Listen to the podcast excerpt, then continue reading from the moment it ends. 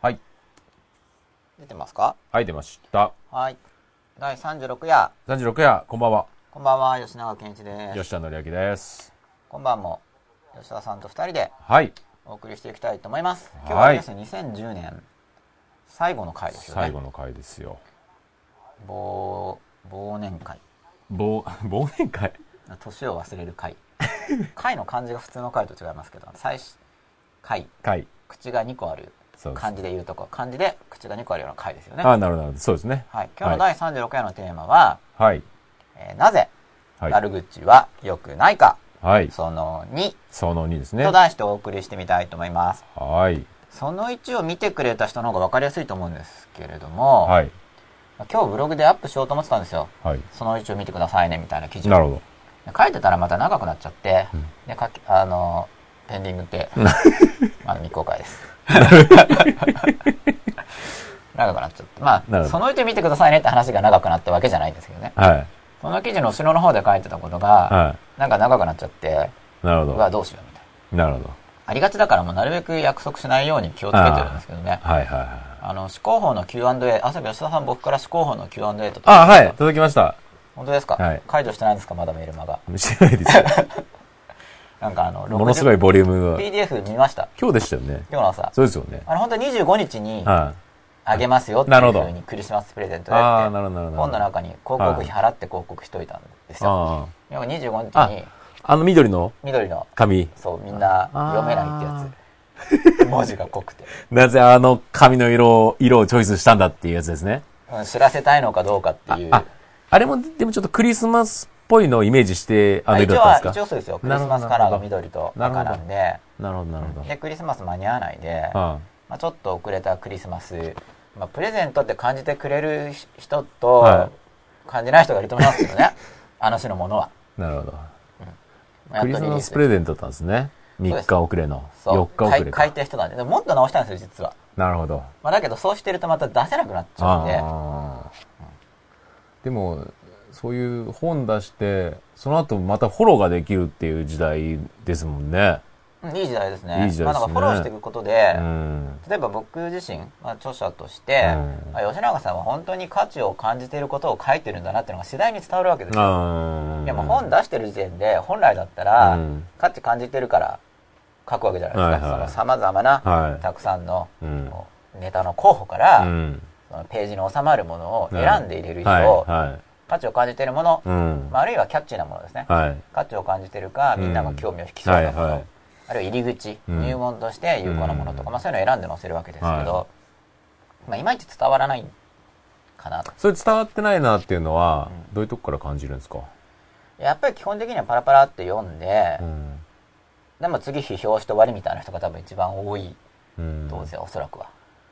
まあそれは言い悪いっていう。感想とかうん、その感想っていうのがうん基本的になんか、いい悪いで終わりがちなんで、ああ、なるほど、なるほど。なんか良かっあた。英語とかでもそうですよね。ーなるほど、なるほど。なんか、いい、良かったとそうか、か、そうか、そうか。あの、ダメ映画とか、あ言い悪いの評価が来ますよね。で別にいいんですけど、言あ。い悪いで。しかし、まあうん僕の出してる本今のところノウハウ本なんうん。で、うん。その娯楽作品、まあ娯楽性もあるんですよ。そうですね。娯楽性もないとつまらないんでう、んまあ一回読んで、あ、面白かったと。うん面白い評価があるのはいいんですけど、うんさらにそこに載ってる内容をうん。使ってみて、うん。で、人生がこうどれだけこうジャンプアップするか、ねうんステップアップするかっていう、うんここが本来のうん。狙ってるはい。ところなわけです、僕自身が。うん。そのために、うん。まあ、出してるというか、はい。もちろんその読んで、うんあの娯楽のものとして消費されても、まあ、構わないんですけど、それでそういう読み方をする人は定しないっていうか、うんまあ、それはそれでうん。意味があると思うんで、はいしかし本来はうん。載っている内容を実行してもらって、うんなんか人生が楽になった、うんまあ、頭が良くなるっていうのを大体段につけてるわけですけど、あなんかステージが上がったな、うん。あその例えば本と触れ合わなければ、うん。その上がったかもしれないけど、うんこのタイミングでは無理だったなと。あもっと時間がかかったかもしれない。うんさらに試行錯誤が必要だったに違いない。うんあ、よかったっていう人を、が出てくれたらなと思って出してるわけですよね。うんまあ、だけどそこの思いがいまいち伝わりにくい。うん。まあ、僕のやる気 PDF っていうのも、やる気の出し方で無料配布してるんですけど、うん。まあ、そこにも書いてあるっていうか、僕はうん。一応自分がやってることをほとんど書いてうるんで、ん。あの価値を伝える時にはうん繰り返し言うっていうのがあるんですよ、でもこう何度も言ってんのになんでわからないのじゃなくてう、ん。何度も言うからうん。あ本気なんだってわかる、例えばこう真っ裸とかもそうですこれ、うん。うん100回やるとしますよね。うん。なんか多分うん。やっぱ90回を超えてくると、うん。本当に100回やるつもりなんだって思う人が増えなるほど なるほど。る増えますよね。まだ36やじゃ。あでもまあまあ増えますよね。まあそうですね。例えばいきそうだなみ123たいな。くらいのうん。時よりも、そうですね。あ本当にやろうと思ってるんだそうとか、ですね例えばその真っ裸に近づく話を延々としてるんですけど、うん。例えばそれを永遠とやってることだけで、うん。なんかこれ本当にもしかして伝えたいのかなとかっていううん。のが同じ内容を言ってるとしてもうん。伝わってくるわけですよ。確かに。でも頭が良くなるシリーズもうん。今何冊出てるのかな？4冊でしたっけ、うん。やっぱり1冊目だけよりなんか頭を良くするっていうこと自体を、うんなんかこの人重視してるのかな？うん。と思う人が増える、うん。まあ思わない人もいますけどうん。単にえーキャッチーなタイトルとしてうん。タイトルに紛れ込んうでいる。宣伝コピーみたいにもまあそういう側面も実際あるんですけど、僕自身は頭を良くするっていうのはうん。すごい大事うん。だと思ってるんですね、うん。あのあ頭を良くす別に万人がそのアプローチを取らなくてもいいけれども、うん。頭を良くするアプローチでうん。幸せになれるうん。幸せに行く一つの良い道であるとうん。いうことを考えてるんで、うん。そうですね。はい、ただ僕自身は頭を良くすることが幸せの中の良い道の一つっていう捉え方じゃないんですけれども、うん。一般的な意味で言うところの頭が良くなるということです、さっき僕が言ったこと。は、うん。まあ、そのことを考えてて、うんうん。で、まあ、PDF 出したりうん。さらにし,、まあ、しつこくしつこくやらないと伝わらないと思ないるますね。ほどなるほど。確かに確かに。一回ぐらいじゃ。うんうんうん。伝わるまでやるみたいな、まあ、楽しんでもらいたいっていうとこわかんないしやっぱりそのもうちょい深いレベルだったりもっと本質的なところでの喜びをあそれだからもっと楽しい実は。もっと楽しいっていうね、まあ、そのなんか虚しさうん、すぐ消えてしまうよううなん。楽しさではなく、うん。より深い重層感が味わえるような楽しさがある、あのうん自分が向上したなとうん。うん。うん。思えたり、問題解決能力が向まあ、継続的な喜びというかなんかそういう感じなんですかね。うんそうです、まあ、自信がついたり、うん。自尊心が高まったり自分の能力能力っていうか、まあ、自由の拡大って感じなんですけど、うんうんうん安心自由の拡大というよりやっぱ自信っていうか安心感が増すと思うんですね、うん。結局なんとかなる。うん。でなんとかなるのは、うん。その場そ要するに答えを待つ姿勢があまり強いと安心感で出ないですよね、うんうんうん。答えをもらわなくちゃいけないから。そうですね。でも自分自身で環境の中に置かれた時に、うん。自分なりにですけど、ベストのアンカーアンカーは分かんないけど、うん。しかし自分自身が幸せに過ごしていく程度のうん。案であれば、うん。自分で出せるうん。っていう状態にいることが、うん。安心感につながりますよね、うん。そういうことを考えてるんですけど。そうですね。確かにそれは継続。いや僕も最近ようやくあのフンヌーが分かりましたよ。ああようやく。第0話ぐらいの話です30そう。1にもやっぱなんだろうな、やっぱりこう、あえて吉永さんそうしてるのかわかんないけど、はいこう最初、やっぱり点、点、点ってきた感じが、はいようやくこう、30回目ぐらいぐらいからなんかこう、で、なんか一個きっかけつかむと、はいあ、あれ、そういうことか、そういうことか、みたいなのが、はい第何回で言ってたかよくわかんないですけど、覚えちゃいないけど、そこは。うんまあそれも狙いなんですけど 僕自身も覚えてないまあそうですよね。でもなんか、そういうのが、あの、繋がってきますね。はいうん。それが30回ぐらい超えてから、僕の中でも割と、そうですよね、うん。うん。毎朝フンヌはやってますよ。はい素晴らしい。ああの、懸垂できる場所が見つ、はい。あって、はい。朝、はい。ふわっと。いいですよ、うん。変わってきますよ。変わりますよね、はいでもね。それだけで。やっぱスイッチ入りますよね。はい。うん。ありがとうございます。だからなんかそういうのがね、結構、最近、あ、こういうことか、あ、こういうことかっていうのが、はい。あの、だいぶ、あの、感じれるようになってきたなっていうのは僕自身は今思ってますけどね。嬉しいですねうん。え僕は、まあ、だからあんまりこういうことがあるよとかって話意識してあんまり言わないようにしてるんですけど、うんこの番組は、ん。あんまりメリットを意識しすぎると、うん。真っ裸じゃなくなっちゃうんで、まあそうですね。うんメリットの方に欲に駆られてやることになっちゃうとうんちょっと変わっちゃうんで、だから知識って何なんでしょうね。そっちから入りすぎると、はい本当のところにたどり着かない。なんかこう、何なんですかね。知ってから自分でアクションを起こして、また自分で気づくみたいな。そうですねね自分の中から出てこなくちゃそうですよね。でそれがだから実は今日のテーマでもああるんですけど、うんその悪口に関連するはい話として、今日はは2010年い。の、はい。まあ、まとめというか、うん。最後の回なんではい。ちょうどそれにふさわしいテーマになんとなくなってる気がはい。しますなるほど。そこそこ深い話になると思うんですねこのはい。「なぜ悪口は良くないかパート2パート2。2010年を締めくくる回とし」て。締めくくる回ですよ記念ですねはい。で、まあ、2010年はい。僕はなんか2009年末にセミナーをやってはで2010年僕も人生変えますよ皆さんも変えましょうみたいなセミナーをやったんですけい。ど、はい。まあ実際に2010年がこうして過ぎましたよね、うん。で過ぎてみると、うんじゃあ僕は変わったのかっていうとやっぱ変わってる感があるんですね。ワンステージうん。上がったかなみたういなん状況がうん。で僕は来年また上げようと思っててあこれわざと加速したんですよ。去年まで僕3年ワンステージでやってたんでうーん。一応3倍速にしたつもりなんですけどね今年から？えーっとそうですねスタートはだから去年のセミナーからああ。1。年ワンステージなるほど。でちょっと大変だったんですけど 急に3倍速にしちゃったんでええ。でも可能ですか ?3 倍速ぐらいは。うんなんか3年ワンステージの方が気楽うんうんうんうん。1年ワンステージまあワンステージって主観的な感覚なんですうんけど、うんまあ1年ワンステージだと、うんスピード感がありますよねうんうんスピード感うんうんが、3年ワンステージはもっとだから、まあ、散歩するのかうんうんジョギングするのかほど。でジョギングの途中、んなんか気分良くなったらい一部短距離走。の少し弱いやつ、はいはいはいはい。なんかちょっとハイになった時はガーって走るあでもなんかずっと歩いてるピクニックとかとちょっと違いますねあ。うんうん。3年ワンステージはもうちょっと気楽に行けますなるほど。来年は？来年も1年1ステージということを思ってるんですけどおお。で2年後に、うん。なんか少し早い進化を試みて、うんうん。でその後またゆっくりにしようかな今の予定としてはうんうんあるかもしれないですけどだから2012年は、まあだから今を3倍速というスケールで考えれば、まあ、6から9倍速ぐらいを2012年にしてうん。おまあ2011は同じように1年ワンステージちょいぐらいお。はい。で2012年はうん数ステージ上げて、えでなんかもうちょっと達成感を味わい、あ、なるほどなるほど。12年の最後から13年の初めぐらいで。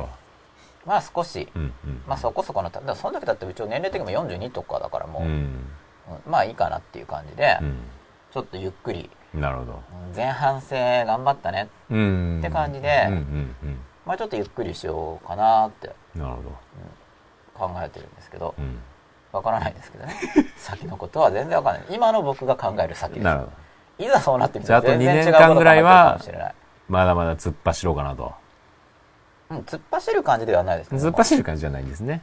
突っ走る感じとは違いますね今の僕のアプローチはごめんなさい いや突っ走るってアプローチは失礼しました。すでに自分が心の中に持ってるものがあって、うんあ、なるほど。それでこうそのままこう行きますよねはいはいはい。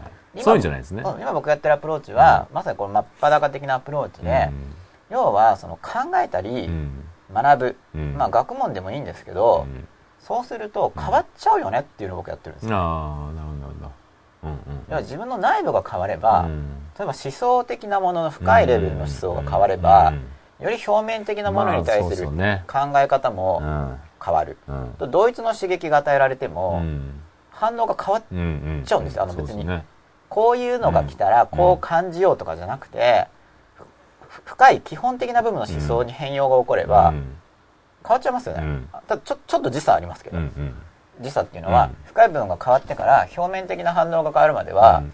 多分そこは自動でこうだんだんつながりが脳の中なのかうん。どこなのか分かんないですけど、まあ、体験的に言うと、うん。そこはもう深い部分が変わると、深いってどういう意味かって浅い方が自動的に変わるから深いっていうふうに捉えてもいいですね。ここら辺のところに、ああなるほど深いって何ですかって言ったらそこを変えれあばーそうですね。もっとその即時的なうん。刺激に対してすぐ起こる反応とかの部分にうん。こうあちこちにすごい影響を与えられる。その浅い部分のうん。広い範囲に与えられれば与えられる部分ほどコアであるという捉え方なんです僕は。でその深い部分が変わればうん。反応も変わるしうん。っていうか意図しなくても行動が変わっちゃう。うん。なんか、要は習慣化を変えるアプローチが、そうですね。行動を意思で制限して、うん同じパターンでやることで習慣化するっていうのは変わりますよね。うんまあ、僕もみんなによく話してるんですけど、これ分かりやすいんで、うん。まずお伝えしてるんですよ。うんしかし深いところが変わっちゃううと、ん。もう変わるんで習慣も。そうですねうん。でも確かにそれってタイムラグありますね。タイムラグあるんですよ。やっぱり習慣の部分ってね、その今までの習慣が、やっぱりもう無意識で身についてるから、はいこっちは変わってても、こっち変わってるけど、まだこっちは変わらないっていうタイムラグありますねあ。すよありますね。でも、わざわざ行動を意識化してその変えなくてうんも、うんしばらく経つと、うん。パターンまで変わっちゃそううんですね。っていうことは、うんその深い部分を変えるっていうのうは、ん。実は非常にコストパフォーマンスがいい。ああ、なるほど、なるほいろいろ変わっちゃうど。から。なるほど、なるほどうん。ただし、うん心の中のことなんで、うん。ちょっと掴みにくいですね。うんうんうん。マニュアルみたいに、まずこれやって、うん次にこれやってって、その形的な手順で示せることは、まあ、すぐできるじゃそうでないですか。すね。で、それをじゃあわかりやすいですよね。うん、それをだけど、じゃあ伝えるのは無理かって言ったらそうじゃなくて、うん。まあ、伝えることもできるんで、うん。まあ、この真っ裸って番組自体がそれを狙ってるんですけどね、あの手この手をうん。工夫しつつやってるんですよ、うん。どうなんでしょうね。でもこ、今、世の中に多いのはこっちの、なんていうんですか？表面的なもの。を変えていこうっていうのが、なんですか、情報的なものだったら多かったりはするじゃないですか。まあ、入り口としては僕いいと思います、うん。即時的な効果。そこから、その、深いところにたどり着くんですかね？どうなんですかね？僕はステップを組んでやりますけどね、うん。例えばもう初めから表面的なことはちょっと限界があるなと、うん。感じてる人はうん。もう感じてるから、うん。もっと深い話入りますよね、うん。そうじゃなくても要は今すぐ結果が出ることがうん。欲しい欲しい、うん。すぐ結果出ることを教えてくれっていうニーズがやっぱあって、うん。こうしたら出るよっていう、うん。でそうするとまあポンって結果が出ますよね、それは即時的に。だけどまあそれで楽しいわけですよ。うん。でそれをいろいろやってるうちに、うん。でもなんかこれでいけるなんか飛べる幅っていうか、うん。こういうちょっとしたノウハウとかで飛べる幅っていうのは、うん。まあ、そんなに人生がすごく変わるわけじゃない。うん。要はやっぱ小手先の技術ではうん。小手先の変化程度しか出ないと、うん。しかし過去の苦しい時代からすれば、うん。その小手先の変化でもすごい嬉しいうん。時期っていうのがあるんですよね、小手先の変化かもしれないけうん。ど、でもそれが、うん。それすらなかった時からすれば。すごい嬉しいわけですよ、うん。だけどそれも結局は小手先のことっていうのは慣れちゃうんですよね、その前は魅力的だったんだうん。けど、うん。飽きちゃうんですよ、うん価値が感じられなくなってきて、うんああこんなんじゃないって言ってなんか次のステージに進みたくなるはず、あの人間は無限の向上を求めるような性質まあがって。次のステージ行くか、元に戻っちゃうかみたいな。ああもういいやみたいな、てかいつの間にか結局飽きてはい、やんなくなっちゃう。やんなくなっちゃうとかあそれもありますよね。ね、継続性とか習慣化できない。結構そのパターンは多かったりするじゃないですか。うん、過去に戻っちゃう。うん。まあ身近にだからもし自分が導くってことができるんだったら、うん。まあ、常にまあ初めのうちはだからそのベネフィットで、うん。これやればこういうことがあるよって言ってうん。そこ来たら、今度はもっとこういう楽しいことがあるよって言ってどんどんどん次はこれで、うん。次はこれでってやっていけば、うん。そこでまあ小手先のことでも、でうん。小手先のことがこうできてきて楽しくなって変化すると信頼感もできてくるんで、うん。あこの人の言うことを聞くとうん。なんか良くなるっていううん。信頼感がうん。できてくれば、うん。実はもうもっと深いところのうん。もっとすごい喜び、うん。もっと深い喜びとかあるよっていう話を、まあ、今すごい直接的に言ってますけど、うん。もうちょっと具体直接的抽象的に言ってますけど、うんもっと引きなというか、うん。もうちょっと俗的に言って、うん。具体的に。うん。でそれであそういうのあるんだって言ってうんもっと次次次っていうのがこうできる。だから段階的にやるにはいいと思いますうけど、だそれを究極っていうかそれしかないって思わせちゃうとう、ん。人生なんてそんなもんだよみたいなう、ん。投げちゃうとうん。別に良くないと思いますけど、うん。もっと深いところがあるよっていう。うん。でまずそのテクニックとかでうん。スパッと結果が出るものを教えるっていうのは、うん。方便になりますよね。うん。か変われるというのを伝えられることと、あの信頼してもらえるんで、うん。そういう感じだと思いますけど。なるほそんなに深い価値はない高い価値はないと思いますけどね、ん。まあきっかけ？きっかけ、うん。なるほど。まあ、余生みたいうん。な蒔絵か。蒔絵みたいなものになるうん。感じだと思います、ちょっとしたテクニックって、うん。まあでもなんか小技もだから活用価値はありますよね。うんそれによって振り向いてもらうと、うん。うん、なんか振り向かせたい時にネタとして使えるっていうんでしょうか。うん。そういう感じはします。まあなんか例えば親とかが子供に勉強させるときに、うん。なんかこれじゃあいい点取ったらなんか買ってあげるからとかっていうのもその種のアプローチですよね、うん。しかしその条件付けを延々とやるのは良くないと思うまあそうですよね。けど、まあ、それしか言うこと聞かないんだったらまずはそこから入るっていうのはだから段階を踏んでうん。相手に伝わる言葉で話さないといけないので翻訳がいるんですよ。うん。例えばテストでいい点を取るというのが、まあ、もしそのテストがまともなものであれば、うん。本来そこの知識を獲得することうで、ん。将来の,、うん。そのまあ小学生だとしたら将来の彼や彼女のうん。判断能力とか認識能力が向上することが期待されるわけですよね,、ね。まともな知識体系を得ることで、うん。しかしそんなことを言われても 子供的にまあそうですよね。分かんないとしますよね、うん。かるんですか？わかる子いるんですか？いや僕はうん。小学校低学年の時点ではその認識だったんで。そう。吉永さん分かる子いるんですか？かって言われたから。い吉永さんのどうですか？僕の言ってるのは吉永さんの教え子。やーなんかそれが伝わらないんですよ。ああやっぱだからそこは価値観を見て、うん。ただ僕の場合は、うんそういう価値を感じてたって言っても、父親がそういう方をしてたんでもう幼稚園の時に僕が。なんで勉強するかって言ったらう総合的な認識能力と判断能力を上げるためなんだって言ってたんですよ、へえいい教育受けてるじゃないですか。うん、セリフはかっこよかった よかったんですよ。なるほど。よかった内容はその通りだと思う、うん。まあ、ただ僕はその通りだと思うのはもしかしたらちっちゃい時に言われたから、うん。単に信じ込んでる可能性もありますけど、うん。まあ、今の僕の立場からしてうも、ん。あそうだよねって、うんうんうん。思います、僕はさらにもっと自分としてはもっと深めてるんですけど、はいはしかしそこのその考え方の影響は非常に強いいですね、あまあ、だけどそれが伝わらないって言いますよね。ーうん。その言い方じゃ、うんそしたらやっぱ翻訳しないといけない。んで、うんうんうん。翻訳っていうのは相手、うん。価値があるということを伝えるために翻訳するってことです、うん。うんね。価値があるけれども、うん。その価値を自分自身の感じてる価値をうん。直接的に言語表現にしたら伝わらないとしますね相手に、うんうんそしたら自分の感じてる価値そのものをうん。相手に伝えるのを諦める、うん。その時点で無理だから。うんただ価値があるということだけは伝えることができるかもしれない、うん。なんで、うん。その価値の通貨としてじゃあいつもはあ禁止していたあのお菓子をうん。一袋買ってあげるよって言ったらそのお菓子が食べられるということが価値があるっていうことの表現、うん。価値があることの単なる通貨として使うんですよ、うん。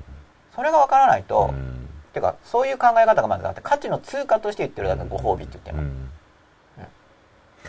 ご褒美自体に本質はないですよ。ただそれをちゃんと本当に長期的に最後のゴール本来のとこまで伝える時間だったり関係性がキープできればいいですけど途中でこう切れてしまうみたいなこともあるじゃないですか、そそこの過程が結構間違った方向に行ってしまうみたいなことも結構あるのかなっていう気はするんですよね。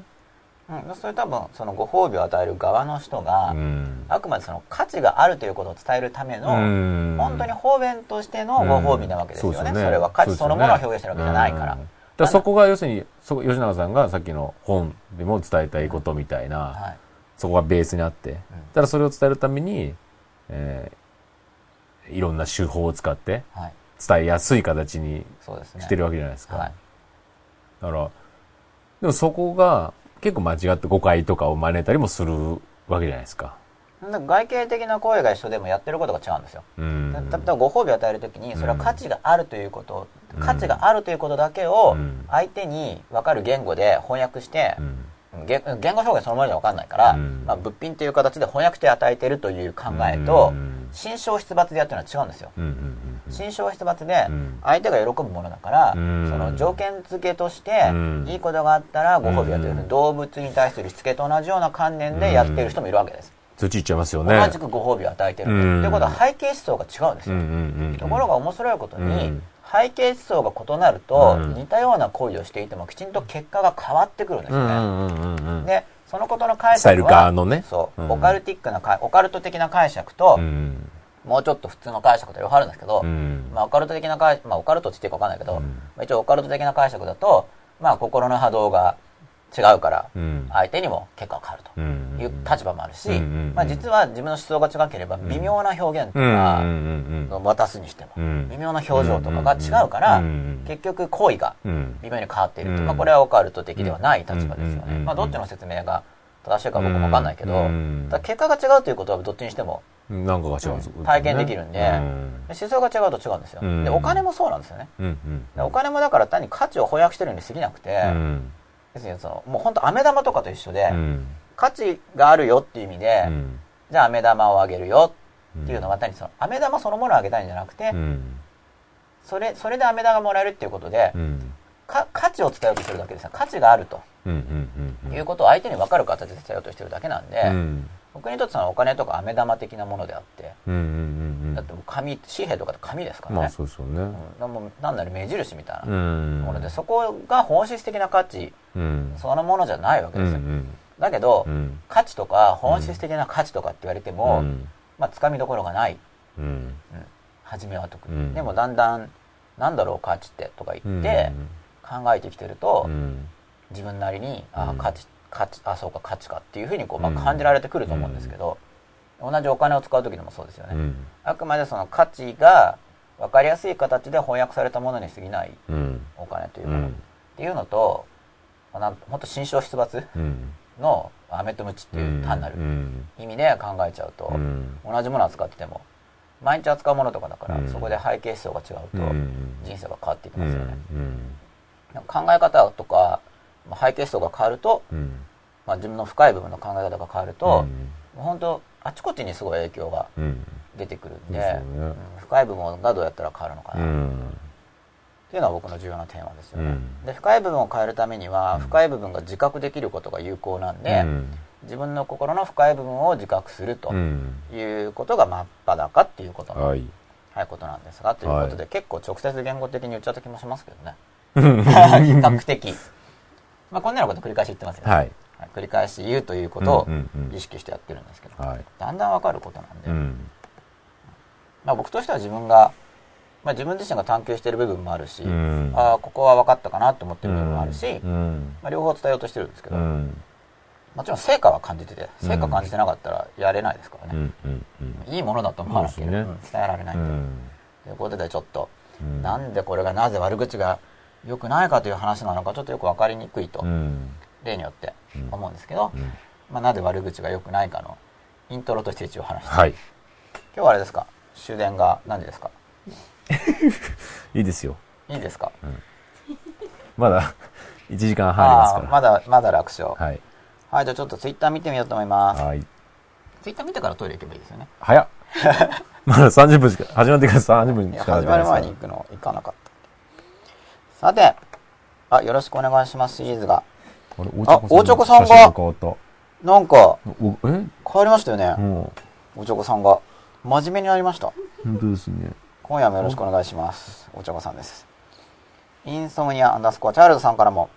HST ベラさんからも。クジラくんナイさんからも。あ吉田さん髪切ってさっぱりしたね。っていうふうにクジラくんから言われてますよ。そうなんですよ。さっぱりしました。あありがとうございます。ありがとうございます自分が小学生の時は小手先のテクニックばかり集めてた気がする。コツを教えたが口癖だった。インソムニア。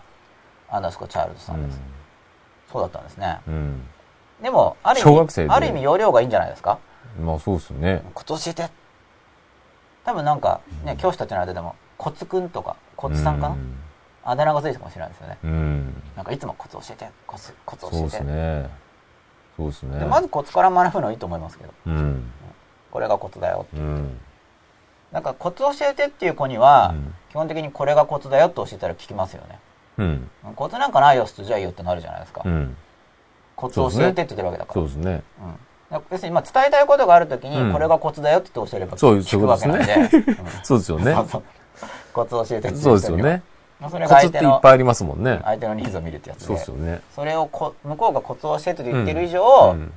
コツはねって言って言うと聞く、深い話してあげればいいですよね。コツをね。まあそれでもいいですね。ね。こっちが伝えたいがえコツはねって言ってうん。教えてあげる。いくらでもそうですね。伝え方のコツですよね。だから、うんまあ、それもコツって今言ったんですけど、うん。だからこっち側の枠組みを押し付けると伝わらなくなっちゃうんで、うん。まあ、基本的に相手がうん。求めてることを言いつつ、うん。まあでもだんだん信頼感が高まってきたら、うん。こちら側の枠組みをそのまま言いやすくもなってくると、うん。関係性が進展することで、うん。まあ、関係性を作らないとうん関係性を築き始める段階では相手のうん。枠組みに合わせるしそうですね。まあ、めちゃめちゃ自分の側でマッチングを望んでいるんだったら、うん初めから自分の枠組みを出していって、うん。なぜかそれにはまる、うん向こうのニーズがうん。はまる人うん。だけを対象にするといううん。アプローチもありますけど、うん。じ今日は今年最後だから、吉田さんは終電じゃなくて始発にしましょうっていうふうに。アイコアンダースコアブルーさんからの、えーご意見なんですがそ、れはもう、皆さんが朝まで放送に付き合ってくれれば、あ、なんかこうやって見てたら、なんかだんだん視聴者が2、1みたいな。2時だよな。そういう4時、5時ぐらいまで。はい。でも、愛子さん途中で眠くなって寝るタイプじゃないですか。そうっすよね。この間言ってましたね。あ、でも寝なかったんですよ。なんか、後でうん復活して、あ、アーカイブを見て録画を見てくれたんです。どうですか？今日はいっぱい喋ることありますか？ま喋ること自体はいっぱいありますよ。まいつもありますあ、流れで、流れで。流れで行きましょう。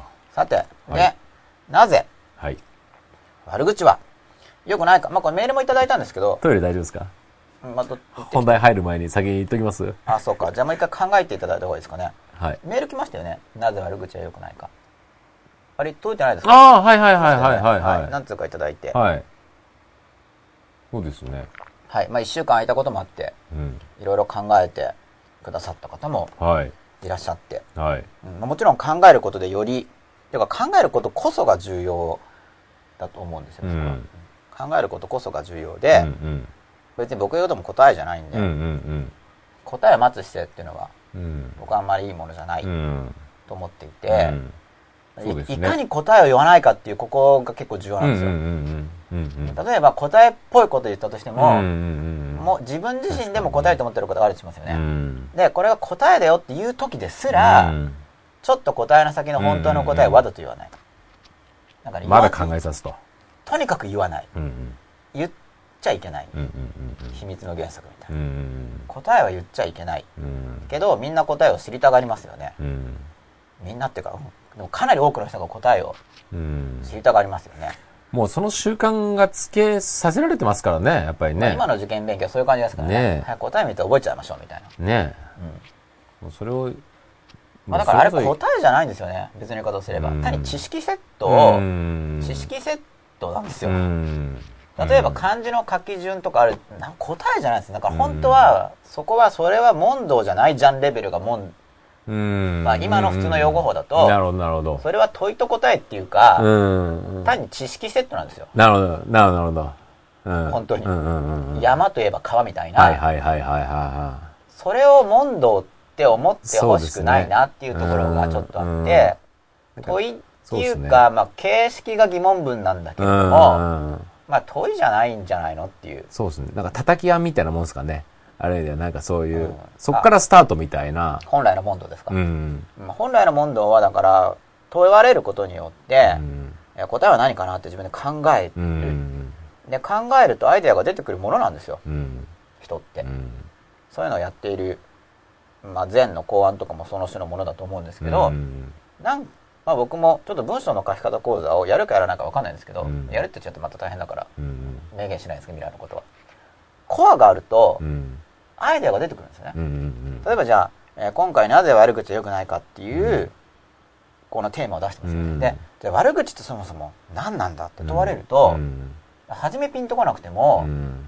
えなんだろうじゃあ知りたいな答え知りたいなって思うかもしれないけど、うんでもしかし答えを求めるのは、まあ、い別に求めてもいいけれども、うんしかしその前にちょっと考えてみよう、うんアイデアって本当に出るだろうかうん。って思って、うなんだそもそも悪口って、うん。って思ったりして、うん。じゃあ過去自分がえー言われて悪口と感じたことは何かな、うん。自分の実際に言ったことで自分であれ悪口だったなと思うことは何だろう、うん。そこに共通してる要素は何だろうとかって考えていけば、うん。アイデアが出てくるものなんですよね、うん。でも結構それがやっぱ面倒いんで、まあ分かりませんって結構言っちゃいがち。うん。あとその、それが謙虚さだというふうにもちょっと思われてるっていうか。なるほどなるほど。うん確かに分かるって言っちゃうとう、んまあ僕も多分分かるって言い方する時もあるけど、うんじゃあ究極に分かるかって言ったら分かんないわうけですよ。んじゃあ分からないっていう方がまあ安全じゃないですか。うん究極に分かるってないから。うんなんで、なんかもう自己防衛としてもなんか分かりませんって言っちゃう方が安全なんで、そうですねで、分からないことによって答えが教わるという態度を正当化するんですね。うんわからないから教えてください。うん。だってわからないんだもん教えてくださいよ。うん。っていうことなんですよ。うん。で、僕はそれがあんま好きじゃないんですよ。ん。質問しろとか散々言うくせうに。ん。うんだから、でその問答になんなくちゃいけないから、うん。なんなきゃいけないっていうのは、うん。単に僕に、僕の教育に対する考え方ですけど、まあ問答法とか、うん。ソクラテス的なんですよね。うん。問答しますよね。うん。急に答えを言わない。うん。問答していくんですよ。うん。で、そうすると、問いを与えられることで向こうの人の思考が活性化して、考えてるとやっぱり何かしら出てくるうん。ものなんだけど、うん。初めピンとこ、初めポッと出てこなくても、うん考えてるうちうに、ん。出てくるものなんだっていう経験が繰り返されないと、うん。中から出てくるっていうことを信頼できないんです。うん。そんな現象が起こるといううん。ことが信じられない。うん自分の心にそんな働きがあるということがわからない。うん。でもちっちゃい時から、問答っぽいんだけど、うん要するに問いに対して自分でなんか答え出すわけじゃなくて、うん。単に知識セットを覚えてるうん。だけのことをうん一問一答的な、うん。それをまあ問いと答えというふううにん。思い込んじゃうから、うん別にそれは僕の中では、まあ、ある種の問いだけど、うん。本当に形式的に問答になってるだけで、うん。本来の問答じゃないんじゃないかそうそう。という思いが非常にあるわうけです。ん。でじゃあこ、まあ、でも確立した知識を教えるときに、うん。まあ別に、まあそのも知識セットを教えてもいいと思いますけど、まあでも確立した知識をやる前でもどう思うのかとうん。いうのをなるべくうん。考えてもらって、うん。なるべく意見を出してもらうことでですね。うんそこでその人の知性の成長とかあると思うんですよ。うん。でそこでどんな答えが出るかということで、うんその人が今持ってるバックグラウンドとかも教えてる側の先生とかも分かるし、うん要はこの問いに対してこういう答えを出すってことは、うんああじゃあこういう考え方持ってるのかなとか、うん現状が分かりますよね、うんあの教える側からしても。そうですね。うんそれはなんかた、まあ、単純な暗記テストも、うんそれはそれで意味がありますけど、まうん。あ、ちょっと種類が違うんで、うん。分けて考えないといけないと思ううんですよね。ん。問いに対する答えとして、まあ、定番の知識として丸暗記するものと、まあ本来の問答っていうのはうん。違ううん。というふうに考えてほしいんですけどそうですね。でその本来の問答みたいなものっていうのは、点にならないじゃんっていう話が昔からあるんですうよ、ん。僕は全然そう思わないんですけどねうん。実際にはきちんとまあそうやって小学校、幼稚園ぐらいから問答で育ってて、結局点になってるんですもんね。あ僕ですか、うんまあ、僕は自分で勝手に問答をしてるんですけどうん。自問して、うん。自分に問いを出してでもだからそうすると、んなんか別に、もうあるそういう知識をはい素直に吸収することに対して抵抗を示すってことじゃないですか。ある意味では問答になると。例えば教科書の内容を、そうですそのね本来なら多分、要するに普通に点数取るだけだったら、はい。多分そのまま、何の疑いもなく、そのまま自分の中に知識としてインプットするのが一番テストっていう意味では点取れますよね。うんまあ、丸暗記もだから、うん丸暗記しようと思ってやればいいんですけども、うん実際には、ここおかしいじゃん、これはここがおかしいでしょとか散々突っ込んでると、結局相手の主張覚えちゃうんですよね。ああ、なるほど、なるほど。だ なるほどね。僕はやったことないけど、じゃあ対立生徒の人とかが相手の意見をやっつけるために、うん多分リサーチしますよね。うん向こうの議論の穴は何だとか。ここを攻撃してやるとか、多分相手の主張結構覚えちゃうとそう思うか、そうか。あの、やっつけるために。要するにテストはその相手の主張を聞かれてると思えば、あこういうことをバーって出てきちゃうみたいな。あーそう、こんなこと書いてあったよね、みたいな。納得してないんだけど。出てきちゃないけど、まあ相手の考えを答えろみたいなのを聞かれてると思ってそうそう、バーってやるみたいな。丸はな、どんなものが丸かっていうことですよ。うんどんなものに丸がつくのか。はっていうのを考えれい。ば、うんまあこれを書けって言ってるんでしょうねっていうレベルで答えれば。なるほど、なるほど。点を取れるんでなるほど、なるほどだから。それがだからちょっとやりきれないときは答えが分かってもあえて書かないと 反抗的な立場ですよね。俺はこれを答えて認めないよ。なるほど。これを書くことに、これを書けば答え分かってるけども。なることは分かってるが、分かるけど、それを書くことは、なんか洗脳されるみたいで嫌だっなるほど。ていう場合は書かないわけですよ。反抗的ですよ。それ面だから僕はそれ白いですね。貫き通してないんですけど、それやったことあるけど、あ貫き通してないです。あなるほど。それはなんうん。いそれやったら、東大はやっぱ受かんないですか？や、本番でやったら受かんないですよ。受かんないですか、やっぱり。ただ僕は、うん東大の過去問を見て、出題いいなと思ったから、やっぱ受けようと思っ。たんで。いいこと聞くなと。うん、なんか、受ける価値があると思えたから。でも過去問が分かるようになったら、まず中学校とかだから、あ初めに東大っていうのがインプットされた時には、まあうん世間的権威ですよね。あ。みんながいいって言うんだか、からきっといいとう思う。ん。分かんないから、そこは。うん判断保留です。母親が、まあ最初ですよね。言った。そうでね実際に書店とかで見てみてうも、ん。なんかいいって言われてるうん名門とか、うん。一流とか、うん。じゃあいいの。でもいいかもしれないぐらいですよ、うん。でも判断できないからその時の自分の知識量では、はいはい。一応権威を信じるならばあいいんだろうな。きっといいと思う、うん。目指してみよう。母も言ってるし、うん。そういう感じです。でそのうち過去問が見れるようになって、まあ、完全には分かんないけど、ん。大体分かるようになるわけです、うん。過去問で問うてること、はいはいはでそうするとあこの問題だったい。ら、うん。なんか解き解けるようになりたいなって思った時ああ、なるほど。こういう問題を解けるようになり解解けるような自分であるというのは、僕にとってうん。いい、うん。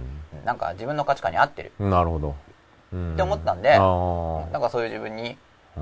なるとなるほど。でしかもちっちゃい時から目指してたから、自分にとって、うんまあ、それはだからちょっと検討してないんですけど、うんまあ、ちっちゃい時に入り込んでたとかノイズかもしれないけど、まあ、一応すでにそういう価値を持ってるんで、うん。東大に対する高い価値観をうん。すでに持ってたから、うん。まあ、無批判ですけどね、うん。まあ持ってたんで。もう東大以外の選択肢は全くなかったんですか？いや全くじゃないですよ、今日だから、えっと、本を書くにあたって昔の模試を探したんで、うん。兄弟経済とかを志望してましたね。はい実は。で思い出したんですけどその過去の模試あのうん。模試を探したことで、うんそういえば高校の時は文系でうん経済学部目指してたなへみたいな、忘れてたんですけど、え。あんまり意識しなかったから。から理産っていうのは、だから理産に行きたいという気持ちと、うんまあ結構経済優位が来るから経済学部うんっていう、その自分の時代の流れ的な予測ですよへね。ーで、例えば多少葛藤があったなと思って、うんまあ結局理産にするんですけど、親に相談したんですよ。父親かへな。ーあ父親かなじゃ父親ですね。うんそれに相談して、うん。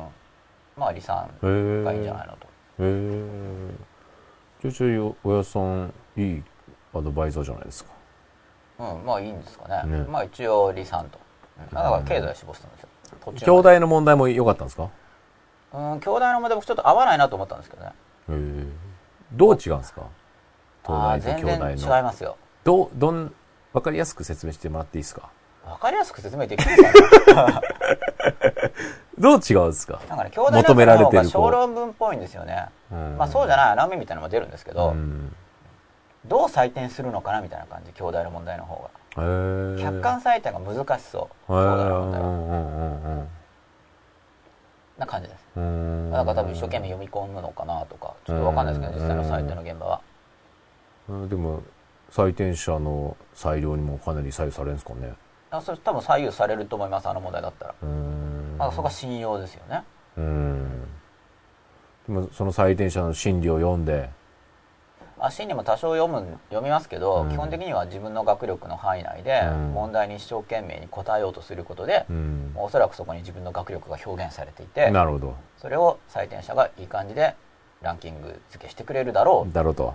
という期待だと思いますけど、うん。実際受験はしなかったんですか？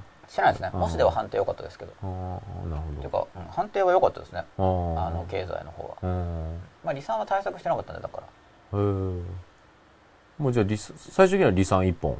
えーっとそうですあ受験時代はそうですね現役の時も一浪の時ももうもう理算しか理算しか。出してないんではただだから現役の時はだからその分転してたってこともあって、あ。まあ受かんないわけですようん。基本的になるほど。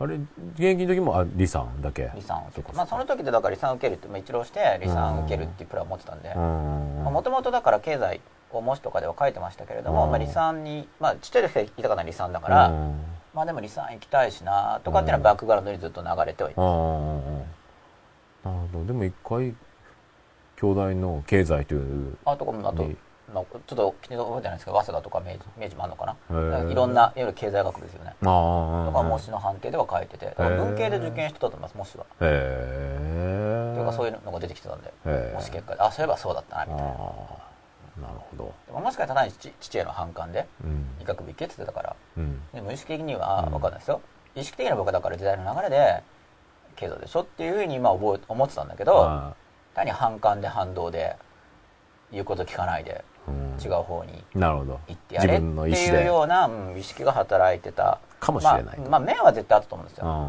そういう反抗が働いてた面は絶対あったと思うあどの程度の影響かはちょっとまだよくわかんない。んでなるほど。そのあたり僕もだからまだブロックされてるわけですよね。あ要するに自分のいい加減な面じゃないですか、ね。そういうのっていうのは。ーでも、結局、親父に相談しちゃって、あそうそうなんですよ、ね。一応。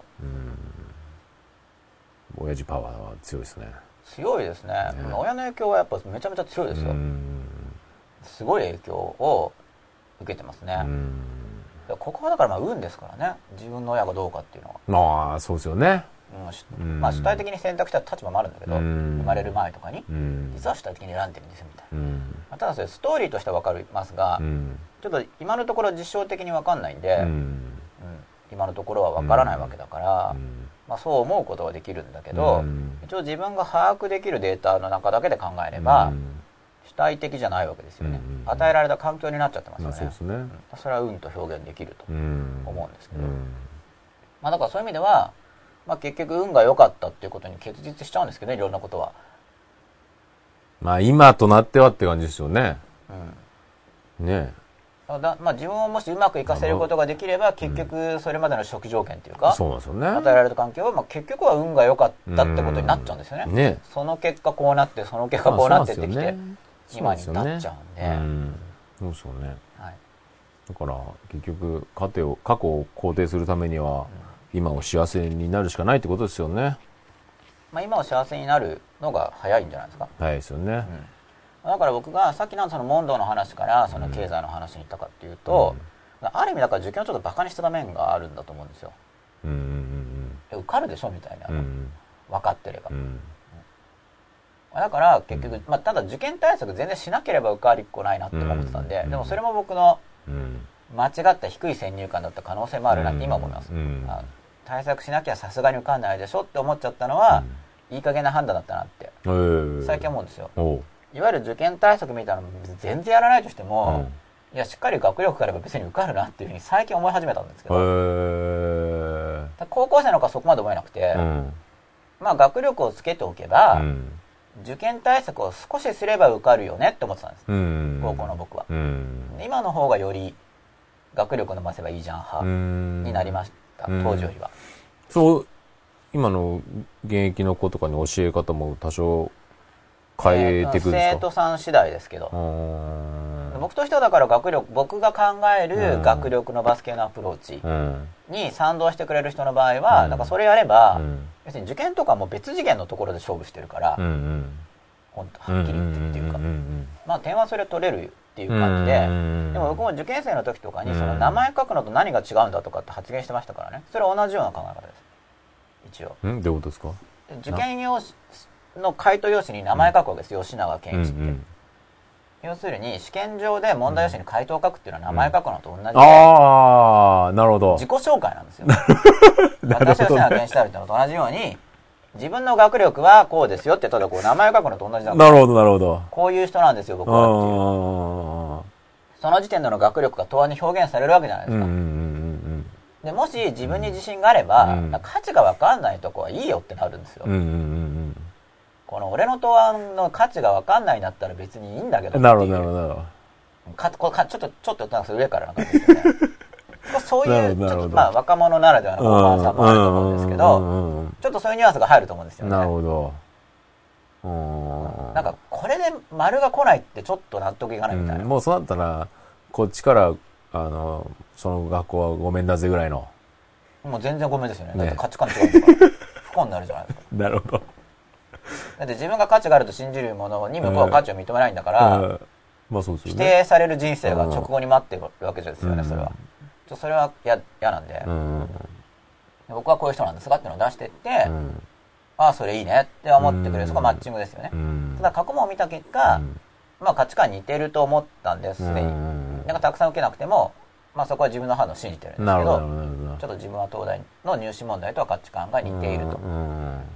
うんで、そのさっきの問答の話で、うん。だから、も僕が考える問答みたいなので思考力を重視してうん。やっていけば、うん。まあそれは入試問題ぐらいは、うん。まあスルスルとうん。満点は取れないかもしれないけど、うん。まあ、合格レベルぐらいはそりゃ行くんじゃないっていう感じではあるんですよ。別の土俵で勝負してるんですよそれうんは同じ勝負に入んないんですよ、同じ勝負に入っちゃうとそこに大量の人がうじゃうじゃいる時に、うん。そこで抜きに出ることは困難なんですけども、うん全然別のところで勝負してるから、なるほど。勝負なん、うん。あれ逆に言うと勝負にならないですうよ、ん。その別のところっていうのがよりうん。高い次元のところであれば、うん。勝負にならないんですよ、うん。もう違うから場所が、そういうのは考えてましなるほど。た違うところで勝負なるほどね。その時は、その教材的なものは全然違うんですか、やっぱり？あ受験の時に使ってた教材ですか、うん。えっ、と違います。まあ参考書やってましたけど、まあそれはやっぱりなんだこうだ言って受験もやんなきゃダメだよねって思ってたから、うん。受験参考書を高速にやるっていうのやってましたけど、うん。ベースになる学力をつける部分では全然受験参考書じゃないですね僕は。何を使ってたんですか？本ですね本、本。うん。うん。結構絶版の本もあって、まあ、当時使ってた本をうん。生徒さんとかに紹介しようともするんですけど、うん。まあ、絶版だったりするんでで別に今ある方で痴漢できればそれでいいですかうらね、ん。まあ、直接教えられる生徒さんの場合には別に本当に面と向かって問答できるから、ああ、僕はもう本とやってましたけど。ただ本とやるのをきっかけ作りを作ろうっていうのはうんやったりします、じゃあもうそこは教科とかそういう次元じゃない感じなんですか？いや教科はありますけど。教科はあるんですか？はい。あでも結局どの教科も要はこの世界を学んでることに変わりないんで、ーうんこの世界を、うん。この世界自然現象、うん。外部世界のうん。この自然現象うん。と、まああと自分の心の中で起こることありますよね、うん。まあ、その両方合わせて世界と捉えた時に、うん。結局そこの知識なんですよ、あの受験に出るのは少なくとも、うんまあ、心の中でもない、うん。外部世界でもないうん。形而上のものっていうのは、その神学とかを扱い、まあ、扱いますってまだ語弊があるんですよね、うん。神学の中でもそれ否定するのもあるんであ神学って神様の学、うん。否定するのもあるんですけれども、否定するっていうのはだからそれも心の中の概念としても扱えるんで。うん。心ここの世界じゃないと主張するけれどもしかしそれは私たちの心の中で捉えられてる概念だから、うん。結局心の中の出来事ですよねうん。って帰着する立場もあるうんわけですもちろんうん。昔から、うん。うん。だから、まあ、そういうのをだから考えていくと、うん。まあ、そう両方の立場とかをうん。勉強していくと、うん。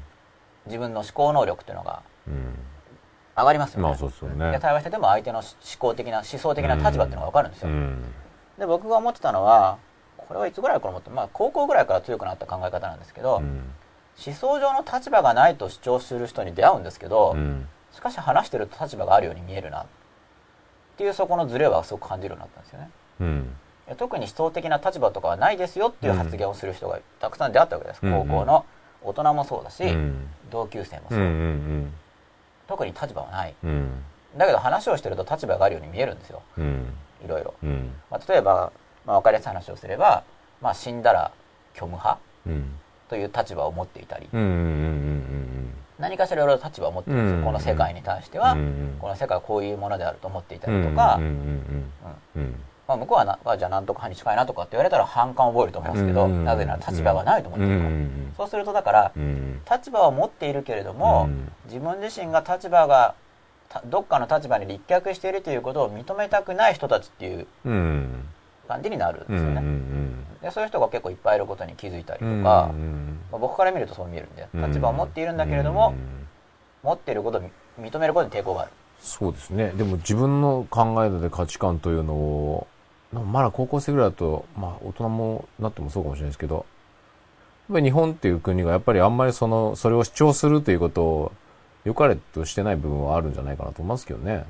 まあ自覚させないようにしてるんでしょうね、うん。で僕自身も自分の思想的立場がピタッとどこなのかっていうのはまだうん。自分でもよくわからない点があるんで、うん。それをもっと思想史うんとかを勉強していくと、うん。あ自分のこの部分はこの人に近いとか、うんこの派に近いとかっていうのがだんだん分かってきて、うんあじゃあ僕の立場っていうのは、うん。要はここなんだっていうのが、うん。だからその誰かとピタッと一致することはないと思うんですけど、うんこの部分はここだ、うん。この部分はここだっていう感じでうん。自分の立場が明確になっていって、うん。自分の立ち位置っていうのが、うん。こうようやく焦点が定まるという、うん。その段階は至れると思うんですよ、うん。それは普通いわゆる悟りとかと違うんで、うん。自分の思想的立場がかなり明確になっているっていううん。段階だから、うん。これをだから時間を作って20131415ぐらいにうん。ちょっと勉強していって、うん。確立していきたいな、うん。確立って言っても自分がどこの立場なのかって知ってるだけなんですけどね。うん。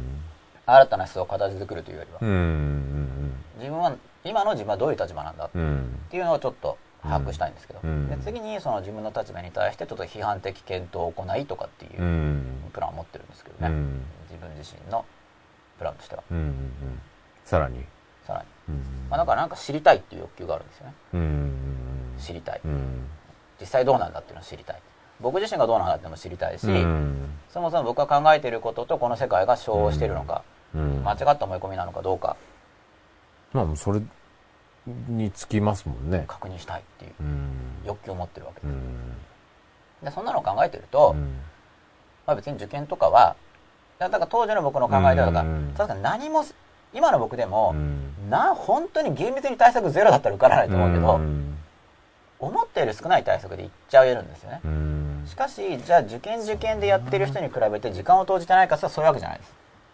結局思考エネルギーとか大量の時間とかは投入してるんですよ。しかし受験技術そのものに投じてるわけじゃない。うんで、それによるだから、まあ、ワープみたいなのが起こるんですようね。ん結果的にできるようになってしまうんう。なんか、あれできるなそうすぐ5分でできちゃうと。うん、結局そういうことになりますね。うんよくどうやってやってるんだとかって聞かれるんですけど、うんまあ今のはそこそこ説明になってる。うんまあ今名前書くのと同じようにできるんだったらまあ5分っていうのもなんていうんですか？もう可能はこのなんだろうなっていうイメージはできますよねうんまあだから説明するのはチャンクっていうか、まあいろいろな情報が例えば漢字一文字の中にも入ってますよね。うんそういう考え僕は獲得しようとしてたんですけどね。うんつまり、じゃあ問題にガーって書いてあるけど、うん。画数のすごく多い漢字みたいなものだと。うん。複数。漢字もパーツで構成されてますよね。だかあなるほど。ら文字が並んでるけど、あまあ、結局は超画数が多い漢字と一緒で、まあ、超ってだってしかも、うんそんな超でもないんですよ。うん。だって、じゃあ400字あったとしても、実際に掛け算400倍っていう世界だから、うん。本当に無限大とかじゃないんですね。うん。無限大なんてそんな、よかける400とかっていう世界じゃないですよね。そうですね。でも、うん。まあ、さっき超って言ったのは、ちょっと僕はおもねていて、うん。まあ一般的には、別に、これもなんか本当、どう響くかわかんないんだけど、うん。世の中の人は1、2、3多いで生きてるなって思っちゃったんですよね。う。ん。1、2、3多いとか、ああはいはい1 2多はいいはい。って話ありますよね。なるなるほど。結構現代人もそうだな。うんうんうん。なんか、1、2、3大変とか、はいはいはい。1、2、3超とか、そういう感じなんですよ。うんだから、400だとかける400だから、うん。数量化できるわけですよね。うん全然無限じゃないんですよ。うんうんせいぜい有限量で、うん。しかもせいぜい有限とかっていうレベルじゃなくて、なんかうん全然有限なんですようんうね。ん。無限に近いほど多いからせいぜい有限なわけじゃなくて、うんうんもうバリバリ有限っていううんか、いうん。やその掛け算は小学校範囲ぐらいな量なわけ。なるほどなるほど。でも、あだから習ってるけど、だから聞いてないんですよね。うん。かける20とかって小学校で習うんだけど、うん聞いてないんですよ。うんだかける20って別に20をかけるっていうしそこ思想が入ってないんですよね。うんうんうんうん要は。そうですねかける20っていうことが理解できてないんですよ。要するにうんなんか桁をずらして、なんか九個覚えてる2を並べて書いて、はいうん覚えてる足し算をやったら、うん計算結果ができるということをやってるに過ぎないんですよ。うんうんおそらくは。うんいや、なんかかける200とかかける20とかっていうのを捉えてるわけじゃないですうんか。まあ、まあ、説明するなら。うんそうするとだから、掛け算勉強したところで人生変わらないんですよね。うん。そうですね。まあ、多少変わるとしたらなんか、まあ、そういう計算能力を要求されるうん。職場に職を得ることができるとか、まあでもそうですよね。そんなまあそんなレベルとかそれはそれで尊いけど、まあ掛け算ってもっと使えるよねっていうか。まあでももう九九を覚教えられてる時点でちゃんと暗記でできなきゃいけない範囲は 9×9 までなんだろうなっていう、はい。えーなんていうんですかさっきなんて言いましたっけ？なんて言ってましたっけ？その間違った教育観ななんて言いましたっけ？始まる前に放送始まる前に。えなんだろう？問答の話ですか？問答じゃなくて。暗記？要するにもう教育家庭でこういうもんだっていうなんか上限を決めつけられてるっていうか、はい。それをインプットしてる。ああうんそれは良くないですよね。ですね。うん。まあだからかけ、まあ、別に九九覚えることはいいことだし、うん。じゃあ覚えなかったら、うん。うん思考能力が上がるかって言ったらそう思わないですよ、うん。うん覚え覚えていいんですが、うん覚えて、うん。じゃあ何なの？っていう、うんこれ何なんだろう？これ、うん。何やってんの？っていう部分がないと、うん。だからどうなんだっていうのが使えないですよね、そうですよね。でそこはまた考えるってことですよね。うん。掛け算は相当便利なんですけうどね、ん。それは結局でも、小学校だとかで、はい。要するに、小学校の先生にとっては不都合なんですよね。吉永くんみたいな子が40人いたらね。あそううるさいね。本来はそう、ね、多分理想はそうじゃないですか。うん。吉永くん、いろ、いろんな吉永くんがいて、い。それぞれいろんなこと言ったら、まあ、集団授業が成立しないですかね。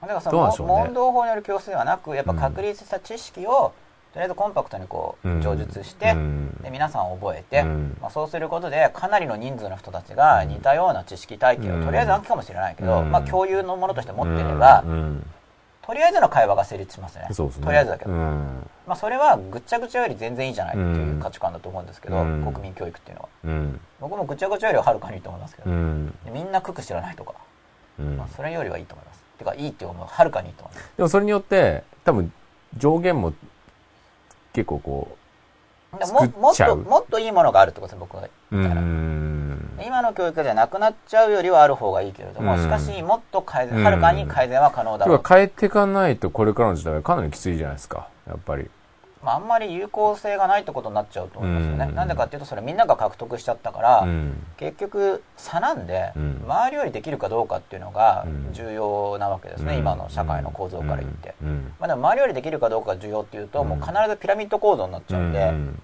じゃあピラミッド構造って下の方が人数多いですよね、うん。じゃあその人たちどうするんだってものがうん。いつも残るといううん仕組みの中に今入っちゃってるんですけどね実際。そね。そういう中に生きてるわけです。でしかも国内の競争だったじゃないですか今までは、はい。だそれならまだはい。こう成り立ってたけどもうこれから国内じゃないじゃないですか。はい。ねその子まあ供たちがね,、ね。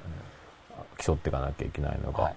そうなると今のままだとかなり厳しいですよねうん、なんか真の競争力はどこにあるのか、うん。だからまあ生き抜く力として、まあ、うん。現代社会の中でですけど、うん。生き抜く力として重要なものうん。として、うん。実はその思考力っていうのがうん。大事なんだってことですよね、いやめちゃめちゃ大事ですよね本当にね。うん、なんか思想で飯は食えないとかって立場もあるんだけど、うん。それはちょっとその思想の考え方が違うんですうよ、んまあ思想が変われば、うん。表面的なノウハウとかがうん。分かるし、うん。しかもなんかわざわざ作るまでもなく、うん。自分の動きが自動で変わるから、うんだからそういう実利的なものうもん。結果的なんですよ、うん。結果的にはあるようなうん。思想の磨き方をうん。するのが本来だと思うんですよね、うんそうしないとだから思想じゃなくて、うん。結局思想のような知識、うん。丸暗記の知識とか、うん用語覚えてるだけうん。になっちゃうんで、うん。人名と専門用語覚えてるだけ、うん。それは別に思想が変わってるわけじゃないですよ、うクックがクックの内容がうん。思想用語になった哲学用語に変わったに過ぎないわけで,、うん。そでそれはまああんまり大した価値はない。まああるけど、うん。本来の非常に大きな価値うん。とは全然違うような小さな価値しかないんで、うん。価値があるよねっていうのをもっうん。と訴えていきたいという。か、うん。まあ価値があるっていうか広く訴えるのは本当に僕はそのうちやめちゃいますけどね結構マストですよね。本当にね自分で考えられないとっていうね。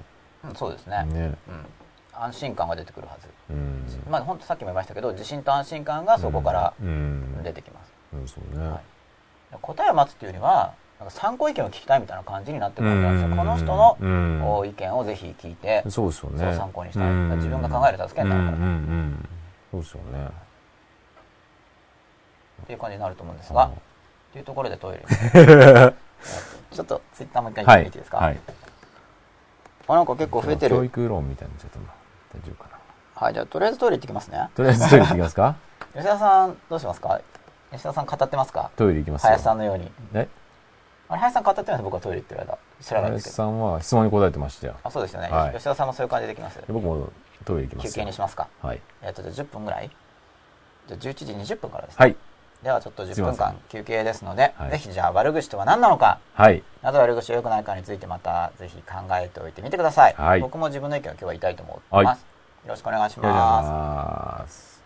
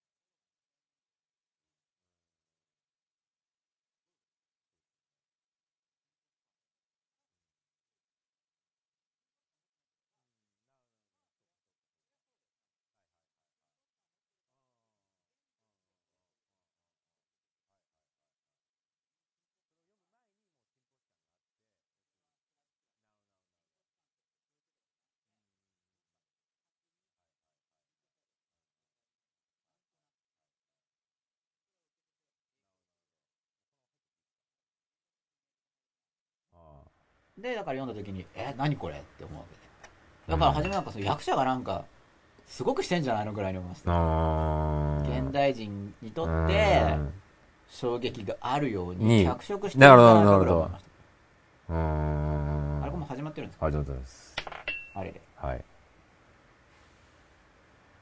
古代ギリシャについてあ、そうそう、すごいなって思った話なんですけど。うんで、古代ギリシャのソクラテス以前断片っていうのがまた最近出たんですよ、翻訳が。まだ買ってないんですけど。調査ね。買ってもまだ、ありました。買ってもまだ読む時間ないんで。え古代なんですか？古代ギリシャの？古代ギリシャのソクラテス以前の断片の翻訳っていうのは、うん。まあ最近って言っても僕が大学に受かった後くらい。は確か受かった直後は読めなかったんでまだ。い、うん、読めなかったっていうのは？あの古い翻訳はあるんですけど、うん。その新しい翻訳まだ出てなくてソソクラテス以前断片集。僕は小学校の時にデモクリトスを小学校の本屋でうん。あ本屋じゃなくて図書館で読んでた話はしましたっけ真っ裸で、まあ、僕にとって衝撃だったんでデモクリトスが。知らないです。なんかそこの小学校の図書館だから変わってて、はいまあ、ろうそくの科学とかうん。そのデモクリテスの断片とかなんかそういう子供向けになってる本があったんですよ。ちょっと今でももしかしたらそこの小あの軍大附属小学校なんでうん。もしかしたらあるかもしれないです、うん。その小学校1年生の時の全の本っていうのは、うん。2年生の時の買い付きで図書室からなくなっちゃいましたけどうん。付属書はまだあるかもしれないけどそういうのが。なんかどこの会社から出てるのかなと思って今だから子供の教育に進めようと思って本屋に行ってもないんですよそんなの。うん。昔はそういうの子供向けにあったんですね。子供向けって本当に絵本とかなってるんですか？で大きな本で文字も大きくて絵も書いてあってうんで結構それもだから本屋にも探しに行ったんですよ。図書室で見てすごいこんな本あるんだと思って。まあ都内そのうーんわかんない、まあ、群馬の書店なんで、まあ、ちょっとその出版社名とかで注文とかまでやらなかったから、うん。でもまあそれで断片読みたいなと思ってて。うん。で大学行っても少しなくて、まあ、普通にアウグスティヌスとかプラトンとか、はソクラテスとか、はい。まあ、ソクラテスとかプラトンですけど、うん。そこら辺のは全集が図書館にあったんで、うん。読んでたんですけど、うん。確かその時点では、まあ、僕の探し方が甘くてうん。本当はあったかもしれないんですけど、うん。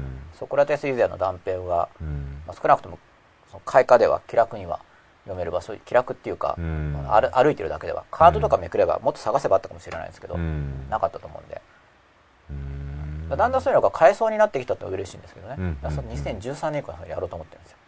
買ってうん。全集とか、うん。買わないとまた絶版になって高くなったりするんでその人。でも今 DTP の発達によってとか発達によって最近全集とか出てると思うんですけどおそらく前より出版コストが下がったから。うん。どんなめっちゃ分厚いんですか？いやそんなことないです。な全何巻とかだからそこもこれぐらいだと思うんですよ、うん。まあ、ちょっと買って読もうと思って。うんただし読むのは少し後になりそうだけどこんなこと話してると興味が湧いてうん。読んじゃうかもしれないですけどね。僕はだからそっちの哲学断片の方に関心があって、うん。あの三大悲劇詩人でしたっけ？そっちの方はもっと先に出てるんですけど、うん。あれはだから、まあとりあえずすぐには僕は戯曲だからも読んでないですね、その喜劇とか、うん。まあ、悲劇とかうん。シェイクスピアとかありますよね、うん。ああいう全集はあんまり買おうって思わないんですけど、うん。思想的なものの方がうんちょっと買いたくなりますね、うん。神学大全とか。うんうんだって神学大全って日本語訳がちょっとネットで読めるんですよ、うん。ちょっと訳してあげてる人がいて、まあ、興味があったらぜひ読んでみてほしいんですけど。神学？神学大全。大全。ていうのが。どういう字書くんですか？神学は神様の学に大きなえ全部。うんうんうん神学大全。はい。なるほど。面白いですか？まあスコラ読めるんですか？そもそも。普通えーと一般のしでもなんかタイトルだけ覚えてる人が多いと思うんですよ世界史とかで。うんで中身見ると多分思ってるものと違うと思うんで。例えばどんなことが書いてあるんですか？3ページぐらい読むだけでいいんですとりあえず。こんなことやってるんだみたいどんな何かいや僕暗唱してないんで、うん。あ例えば、うん、何だったかな、まあ、神学とは単数であるか複数であるかとかそういうのを議論していくんですよ、うん。まあ学であるかとかそもそもなるほど。学であるか学ではないのか。ああなるほどね。ちょっと面白そうですね。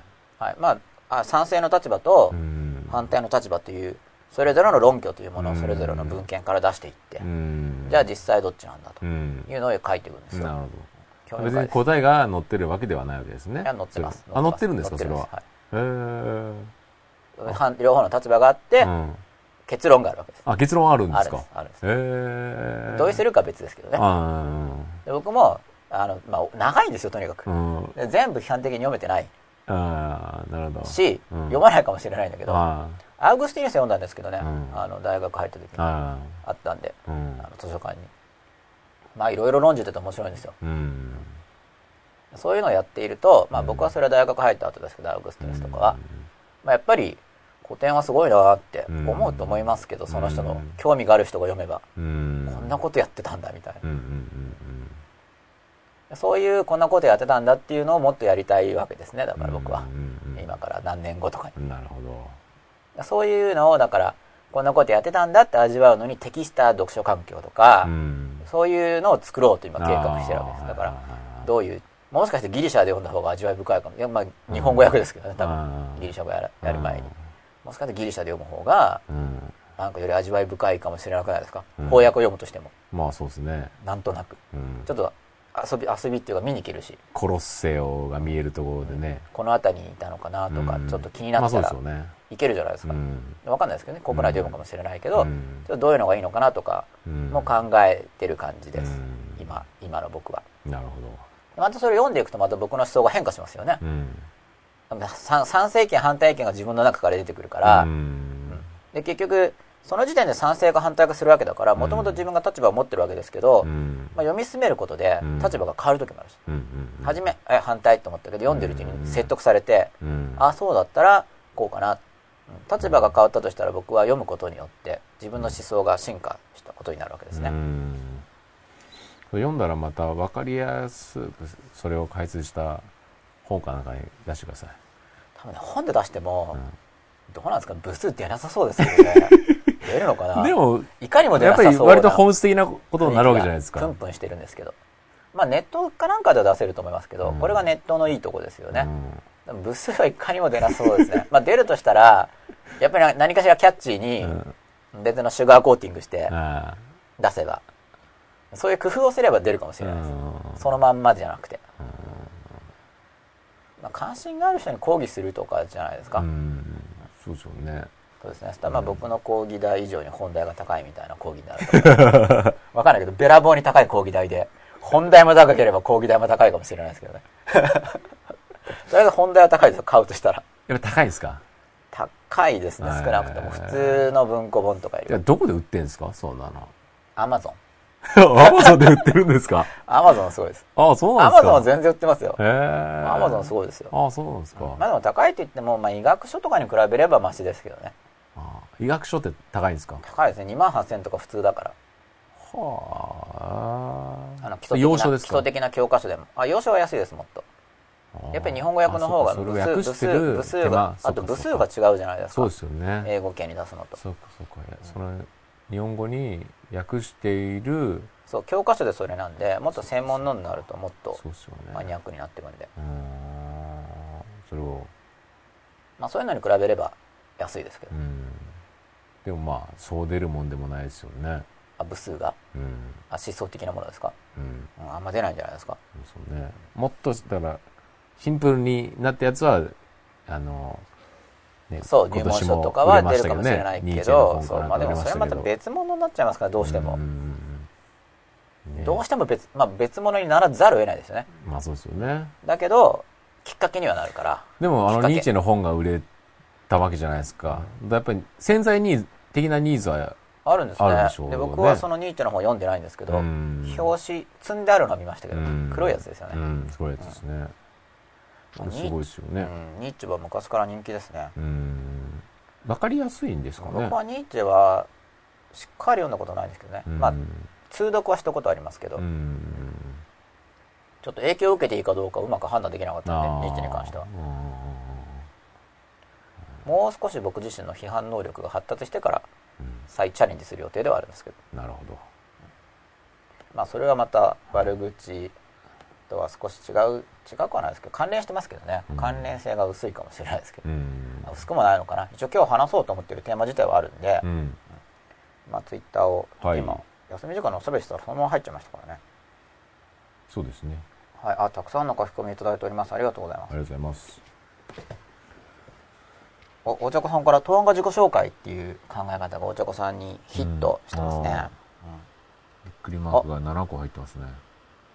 小田毛メイジャーアナさんも悪口について考えてくださってます。そうもうぜひ考えてほしいんですよね、あ一木稲美さんからはい。家庭教師から帰宅してうん。中学高校受験直前期のご両親は騙してほしいという発言が多く。騙してほしい。これは何ですかね？それを叶えてあげるべきかなんか祝いたくなります。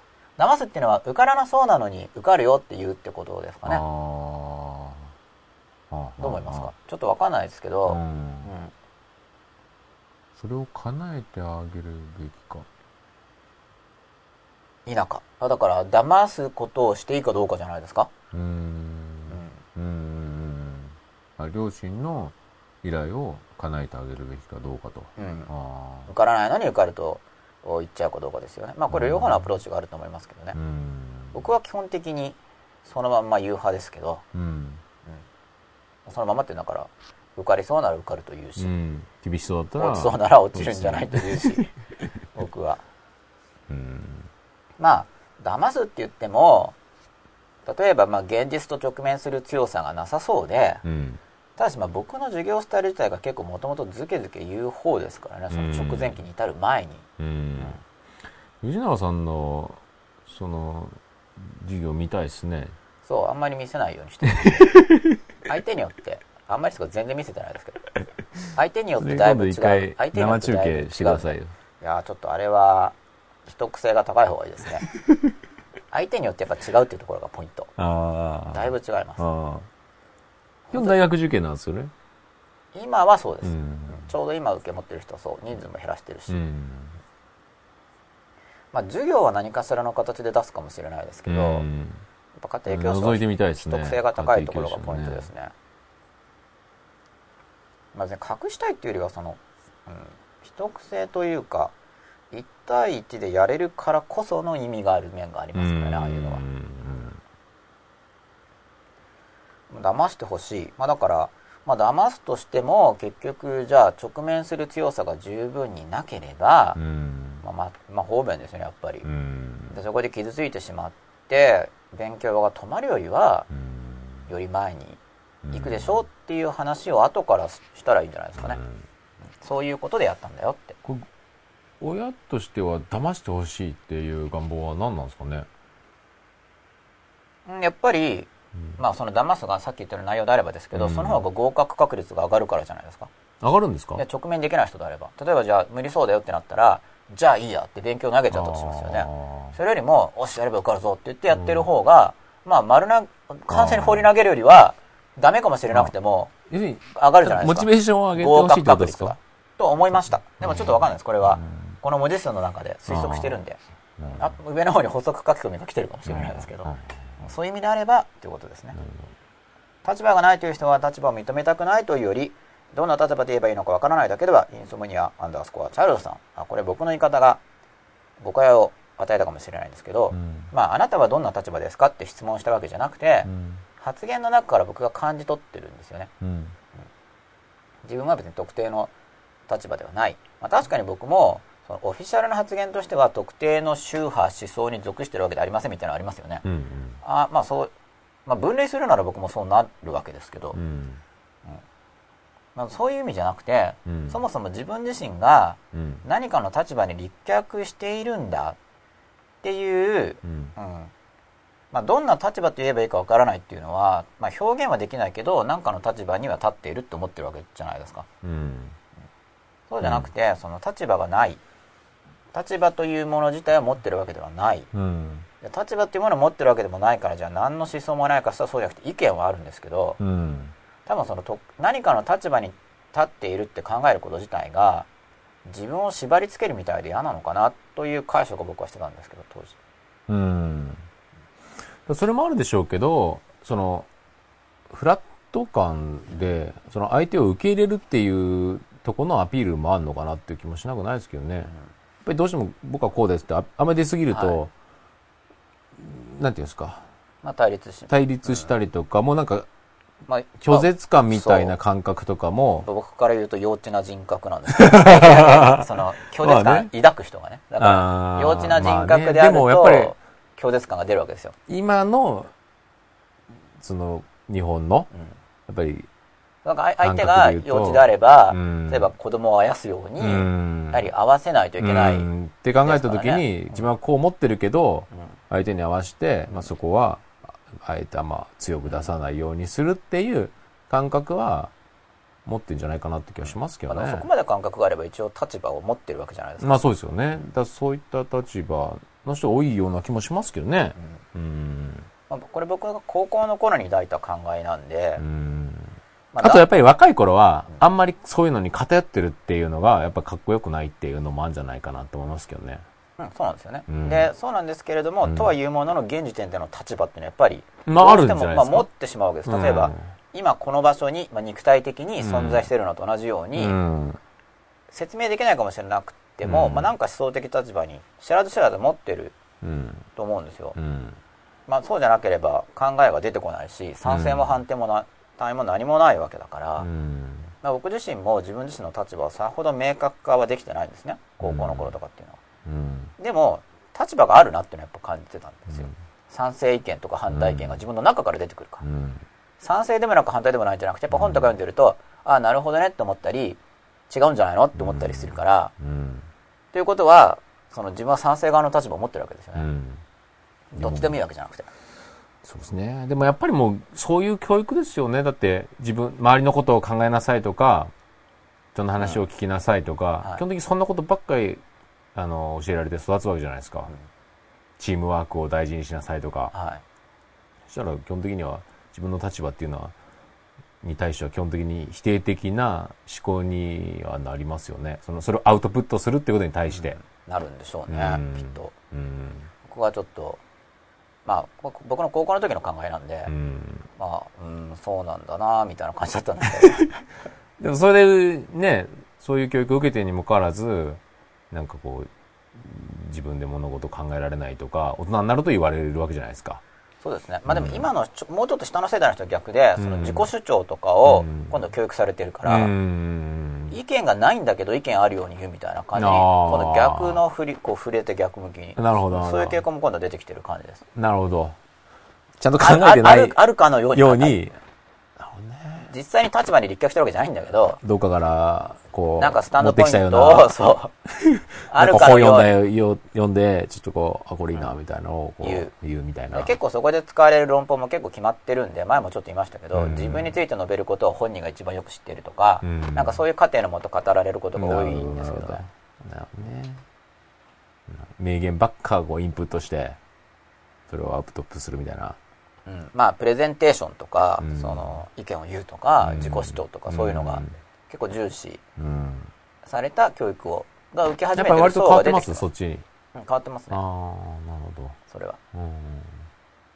まだその方がまだやりやすいですよね、うん。うん。ネチネチネチネチ攻撃できるじゃないですかあーある種表現してくれればなるほど、なるほど。おかしいところをこあう指摘しやすいんであ。うん。何も言ってくれないとやりにくいですね なるほど。これどうやったらあ待ってれば出ます？はい。はい。おー一木稲美さんが以前に先生から人間は騙されていると心地よいと感じるから気をつけなさいと教わったことが目の前で起きています。目の前の他人は自分と思うと気が痛いんです。騙されてると心地よいと感じる。さっきの騙すって話ですかね。う。うんん。うん。騙されていると、心地よいと感じる。まあ、だからさっきの後から意図を説明するってアプローチもあるので、うん。ご両親とよく話し合ってみるといいと思いますけど、うん。そうしないと自分の中にすごい摩擦を感じてうん。授業をしなくちゃいけないんで、うん。苦しいですよね。うんあの授業すること自体が。うん。まあ、僕も摩擦を感じながら仕事をしてますけれども、うん。まあ、摩擦を減らそうという方向性は、うん以前一気に減らそうとしたんですけど、うんそれは失敗に終わったんで、うん。え、親御さんとですか？あ、違います、あの仕事。仕事と？はい。つまり自分の心の中に摩擦が生じるっていうのは、やりたくないことをやるってことですよね。ああ、はいはいはい。いや、そのやりたくなさっていうのが微小でもあるのが嫌だということになると、うん一気に解消するって話になりますよね。うん。で、一気にゼロにしようと思ったんですけど、うんまあ無理、失敗したんですね。まあ失敗しそうですけど、失敗したわけです。うんで失敗したんで、徐々に解消する方向にアプローチを切り替えて、うんまあ今徐々に解消中。うん。でだんだんその摩擦を少なくするにはどうするべきかって今試行錯誤もしてて、うん。まあ、徐々に達成されてるんで、うん。一応今の予定としては5年ぐらいすればだいぶ達成されそうではあります。うん。だから必要性が低いところで仕事をするっていうことなんですけどね言葉にしちゃえば。で必要性があれば、うん。必要性によって自分が不自由になるんでうん。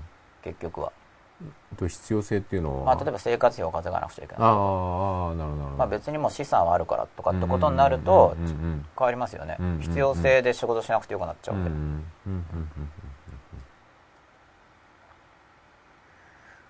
400字あクジラくんナインさん。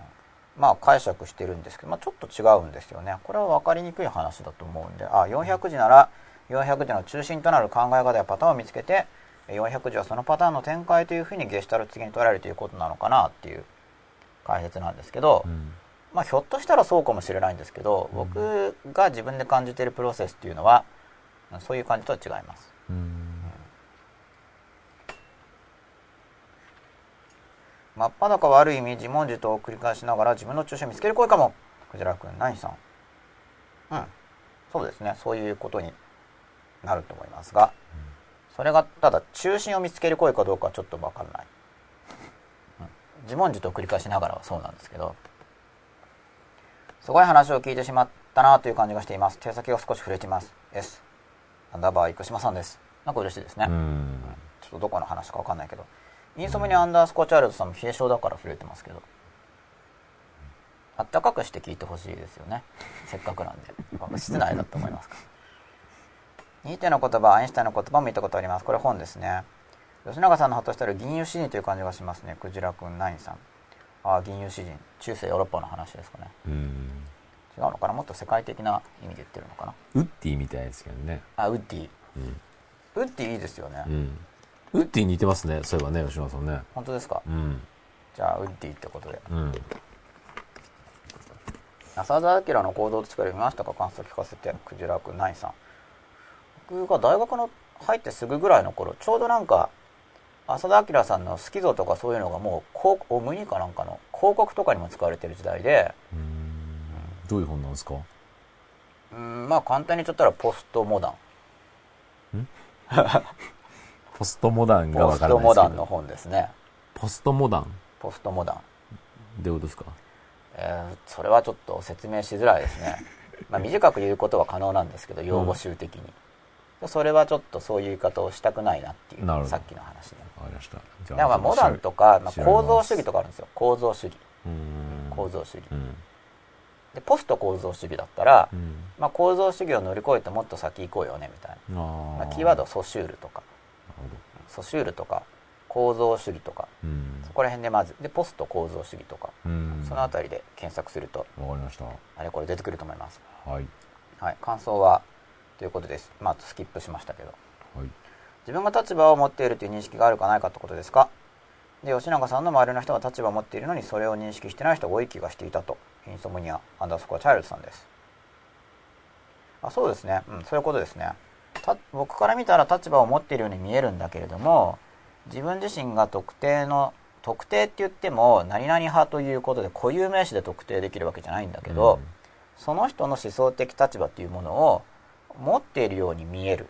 うん。まあそれは確立してなくて変動してるとしても何かしら持っているように見えるんだけど、でもそれを認識してないように見える。うんうん何かしらの思想的立場に立脚せざるを得ない存在である、まあ、僕からするとうん。人間っていうのは何その全ての立場から自由になって思想することがそもそもできなくできなくてうん。おそらく、うん。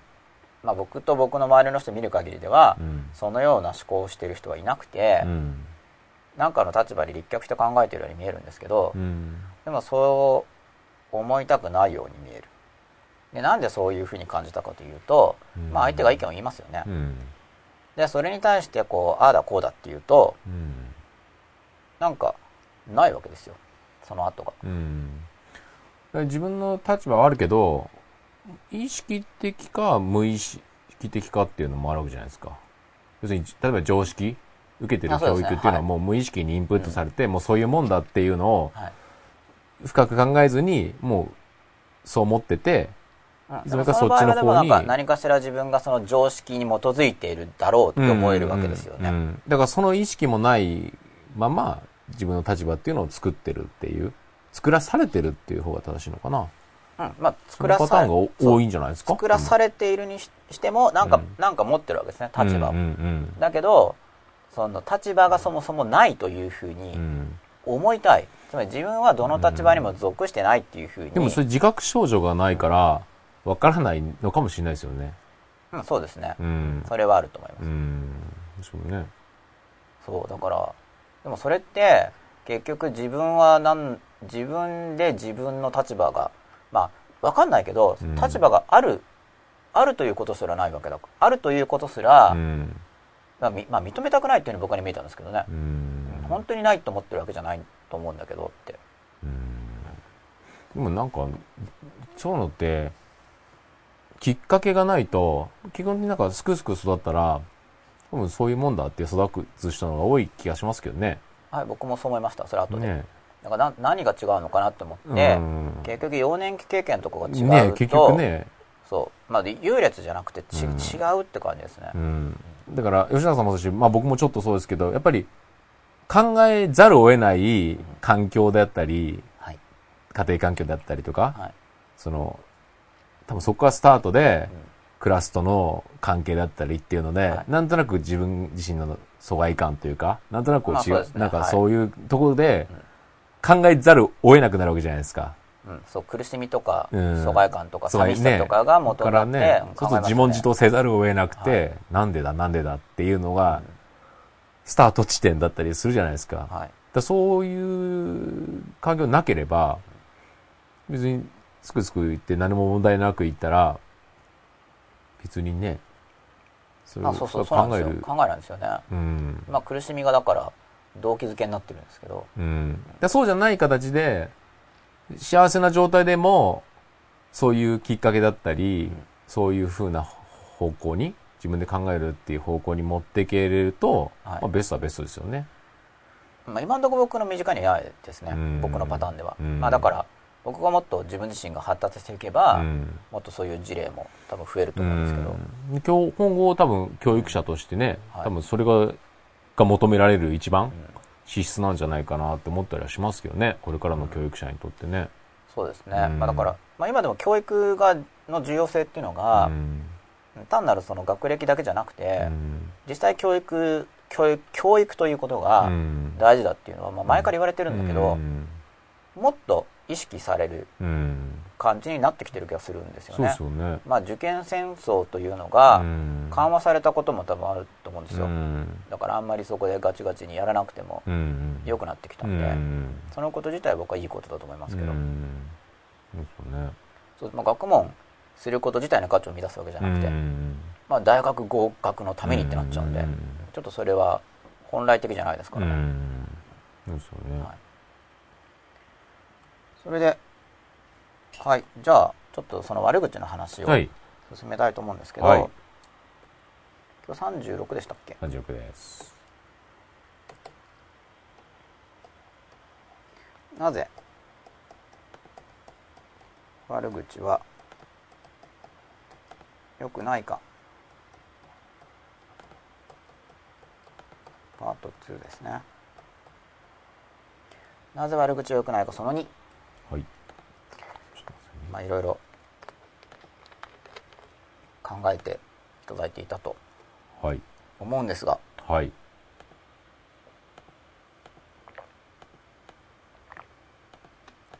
そもそも悪口とは何なのかってことなんですけどうん。まあ悪口ととじゃあアドバイスとか批評とかうん。批判とか何が違うんだと例えば、まあ、悪口っていうのは基本的には他人を描写するんですよね、はい。うん他人を描写すること全てが悪口ではないんですけれども、うん。まあ、通常は悪口っていう場合には、うんまあ、自分自身への悪口っていう言い方もありますけどうん普通は他人とか要は自分の外部のものに対して述べますよねまず悪口って言ったらそうですね。ででも自分の外部のものに対して述べる全ての描写が悪口とは言われないですよねうん。つまり自分の外部のことをに述べてうん。でその一部が悪口って言われるわけじゃないですか、はいはい。じゃあ自分が自分以外のものについて述べるときにどんなものがさらにどんな属性を持っているとさらにどんな性質を持っているとそれが悪口となってしまうのかというまあ問いをまず立ってみたんですけど、うん。吉田さんはどう思われますか？どう思われますか？まずその自分の自分が自分っていうのがこう表現しますよねはい。自分うん。自分がなんか自分の口から言葉を出しますよねうん。でこの自分が自分の口から言葉を出す時にうん。その言葉の中に、まあ、言葉が指し示す対象何かについて述べたとしますよね、はい。でこの言葉が何かについて述べた時にうん。まず悪口っていう場合には、うん通常はその何か言葉の対象っていうのが自分の外部のこと、うん。まあ、それが他人うん。特定の一人であることもあるし、はい。人間集団であることもあるし、うんまあ、さらに人間集団が拡大してうん。社会のこともあはいるし、。はい。もうちょっと抽象化してうん。文化であることもあるし、うん。まあ、外部環境であることもあるし、はいまあ、自然かもしれないですよね、でも自然についてあんまり悪口って言わないことも多いと思うんですけど。じゃあ普通悪口って通ですよ、うん悪口ってだからもちろん人によって定義違うと思う、はい。なんか定義がもともと明確なうん専門用語じゃないですからね、うん。だからこそ考える対象として面白いんですけど、自分以外のものについて言うにしても、うん。何を悪口って言ってんだろううん。ってことですうん。またここでトイレに行くっていうのはどうええ なんかなんかそこはでも結構まずその、まあ言葉で何かについて描写して、はい。悪口っていう場合には通常自分以外のものを対象に描写しますよね、うん。っていうのは結構ああそうだなってなるうと思うんですよ、ん。で自分以外のものを描写するときに、うん。なんどんなやつが悪口になるのかなと。自分以外？なものを描写すると、うん。まあ、言葉っていうのがまずこう大きくありますね言葉。で言葉にもいろいろあるけど、うん。言葉の中に自分以外のものについて描写するという言葉がありますよね。で悪口っていう時にでも悪自分以外のものを描写する言葉の集合の中に悪口と呼ばれる言葉たちがいるわけです。じゃあ自分以外のものを対象にする言葉の一部が、自分以外のものを対象にしてうん。叙述する言葉の一部が悪口なんですけど、うんどんな条件を満たしたらそれが悪口になってど。どんな性質が自分以外のものについて描写するという性質以外に、うんどんな属性がうん加わると、うん。それは悪口と言われるものになるのかっていう、うんまあ、これでもうちょっと問いがうん明確になりますよね、悪口とは何かといううん。うん。とは何かという問い自体をもうちょっと細かく言ってみましたなるほど。で、まあ、とは何かっていうのを考えていくときに全体集合から絞っていくっていうやり方があるんですけどう、ん。すべてのすべて一切何かは一切の一部であるっていうのが前提にあるんですよ、うん。何かという何かっていう問いに対して、うん。何かというのは一切の一部であるうん。そうです何かだから、うんうん一切すべてのうん。もの。の一部であると、うん。じゃあ全てのものっていうのを今言葉と言葉以外に分けたんですねはい。悪口って通常言葉ですよね、うん。全ての全てのうち言葉と言葉以外のものっていう分類を行い、うん。そして言葉の中にさらに自分以外を対象にして叙述したものと、それ以外の言葉に分類し、うんうんで自分以外のを対象にして叙述した言葉の中をさらに細かく切っていこうとしてるんですが、はい。それをちょっと考えてほしいなっうん。うん。ていう時間になりました、まあ、だからここまでの分類自体が違うんじゃないのってのもある意見もあると思うんですよ。うん。いやその分け方はおかしいんじゃないかとか。うん。まあ今僕が切り捨てた側の中にもうん悪口と言われるものは結構あるんじゃないの？別に完全な分類はできないですね。うん。もともと悪口が明確に定義されてないから、うん。うん。ししかし今日この真っ裸を聞いて、うん。まあ、僕の意見とかを参考にして、うん。ああなんか悪口の本質に触れた気がするうんって思ってほしいんです僕は。なるほど。であんまりそういう体験ってない気がするんですよ。でこれがうん。なんか心の中の概念の接触とか直感とかって言われてるやつな体験なんですけど、うん。目で見るのとは違うんですよ。心で触れるって言いますよね、で悪口とは何かっていう問いって結構作れる問い悪口とは何かとは何かっていう問いって結構あると思うんですけど、それを考えていくときに、うん。それまでだからうん。悪口っていう言葉は聞いたことがあったけど、うん。なんかもっと自分の心の中で悪口っていう概念に触れたっていう感覚が、うん。多分ない人の方が多いだろうなと僕は思ってるわけです、なるほど。だからピンとこない。その、概念に触れ合ったとかって言われてもうん。まあもちろん比喩ですけど、うん。その比喩度が高い。うん。比喩度が高いから触れたっていう触れたって言いたくなるっていう気持ちがうんよくわからないわけですね。うん。うん触れたっていう比喩を理解するとしても、うん。その体験がないと分かりにくいんで、うん。概念に心の中で触れるということを、なるべく実体験として捉えてほしい。うんなるほど。でそれをじゃあそういう体験そういう心の中の体験を起こすにはどういうふうに話していったらいいのかなっうんていうのがあるわけですよね。うん。でそれは例えばじゃあ悪口とはとか言って、うん。まあ、僕がこれから話す単語とかをつなげれば僕が言ってることの定義みたいのは抽出できますよね、うん。でもそれをただ文字で並べて、うん。あじゃあじゃあ例えばじゃあ真っ裸36夜でうん。吉永さんはこう定義してました、うん。悪口イコールとかってやって、うん。それを読んだって心の中で触れたっていう実感は出ないんですよ、うん。そうですね。結局、うん。ところが同じような言葉を使っていても、語り方を変える。うん。まあ手法として言っちゃえば問答法とか。うんあとはサンバ術とかって言われるやつですよね。サンバ術？サンバ。ノリがいい音楽の方じゃなくて。うん。あの子供を産ませるおばあさんです、まあ、これも結局同じなんですけど、うん。ソクラテスさんサンバ術っていうんへですよ、えまあ、ただサンバ術と若干違うのは、うん。サンバ術ってのはその人の中から新しい概念がこう子供のように生まれ出る。しかし生まれ出るんだけれどもなかなか出てこない、うんそれをうん。おぎゃーって生まれさせるなるほど。ヘルプをするんですよ。っていうのがサンバ術なんですね。へえサンバ術って言うんですかそれ。そうです。サンバ術っていう海の苦しみのお手伝い。えー漢字は違いますがサンバ術というまあ海の苦しみっていう漢字で言って意味じゃないんですね。うん。わかりました。はい。海の苦しみのお手伝い。苦しみのお手伝いじゃないですね。う海の産むのをお手伝ううんうん。あそうそうはい。はい。っていうのはサンバ術と、う。んサンバ術は多分センターとかにも出る用語だと思いますけど、ああそうなんですか。はい、あの倫理とか取れば。有名な言い方ですね。あそうですか。はい有名です。うん。あのそその分野では有名です。うん。まあだけどじゃあ本当にだからサンバとしてうまいか下手かって上手下手がやっぱあると思うんですよ。うん。で一応歴史的にソクラテスさんは非常にうまいとされていると思うんですが、はい、それは書籍でもできるんですか？ソクラテスは書籍も触れてくるわけですか？いや読み流してるとならないと思う。あ だからやっぱもともとおそらくうん。書籍でこう自分で触れたって思うような人っていうのは、うん。これ生身の対話とかあでうん。もともと体験があって、うん。でそうすると本を読んでる時も、うん。その疑似体験できるから、まあ、どっかに自分で生もうという概念がないとなかなか難しいですよね。そもそも。生もうっていうよりは僕はだからやっぱ概念に触れ合うっていう感じの方が近い、うん。なんか触れた。うん。触れたと言いたい、うん。言いたくなる。その感じがも要するに触れ触れたっていう比喩が、うん。あなんか触れたいろんな言い方なんですよ。こうカチンって触れるとか、うん比喩中止が打つようにとか、うん。なんかなんか要するに硬いものとして触れる概念うん。にぼんやりしなんか概念さんがぼやって感じですよね。一般的に。うん。ぼやぼやぼや、うん。悪口ってなんだ？ぼやぼやぼやぼやって、うん。なんか悪口ってあるけど、うん。こうぼやっとしてる。ソフトフォーカスな感じですよね、うん。悪口っていうこう石ころみたいなのにあここが悪口だ。コチンコチンってこう触れたっていう感じじゃないと思うんですよ。うん。概念に対して、うん。だけどもうちょっときちんと考えていくことによってあ悪口のこうもっとカチンって触れたような感覚がこう体感的に出るんですよね。うん体験として。うん。でそれはもちろん心の中の体験だから、うん。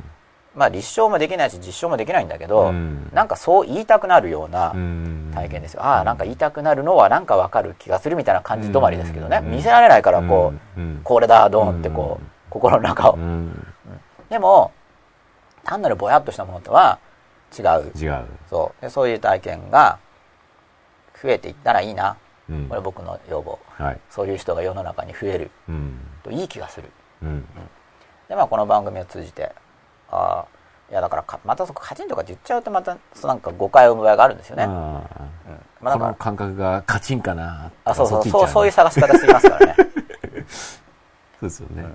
それは言葉の使い方っていう議論で、うん。まあ、今日そこまで今日はそこまで行きたいなとも思ってるんですけどね、はい。2010年の締めくくりなんで,、はで今やったのは「とは何か」という問いを答えるときいに、うん。まあ、1歳からやっていくというのがありますよね、っうん。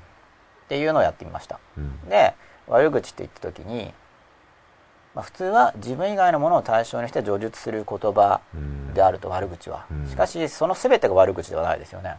う、ん。じゃあ他のものを対象として述べる言葉のうち、うん。どのような性質を持つものがうん。悪口と呼ばれているのか、うん。でそれは世の中の用法がありますよね。世間一般の人が悪口をどうもこういう意味で使っているのじゃないか。うん。っていうこととうん。あと自分自身にとって自分の定義ですよね、うん。悪口というのはこういうものである。うん。両方あると思うんです、うん。世間の人はどうもこれを悪口って言ってるらしいけど、自分は悪口ってこういうものだと思うな。っていうのもありますよね、まうん。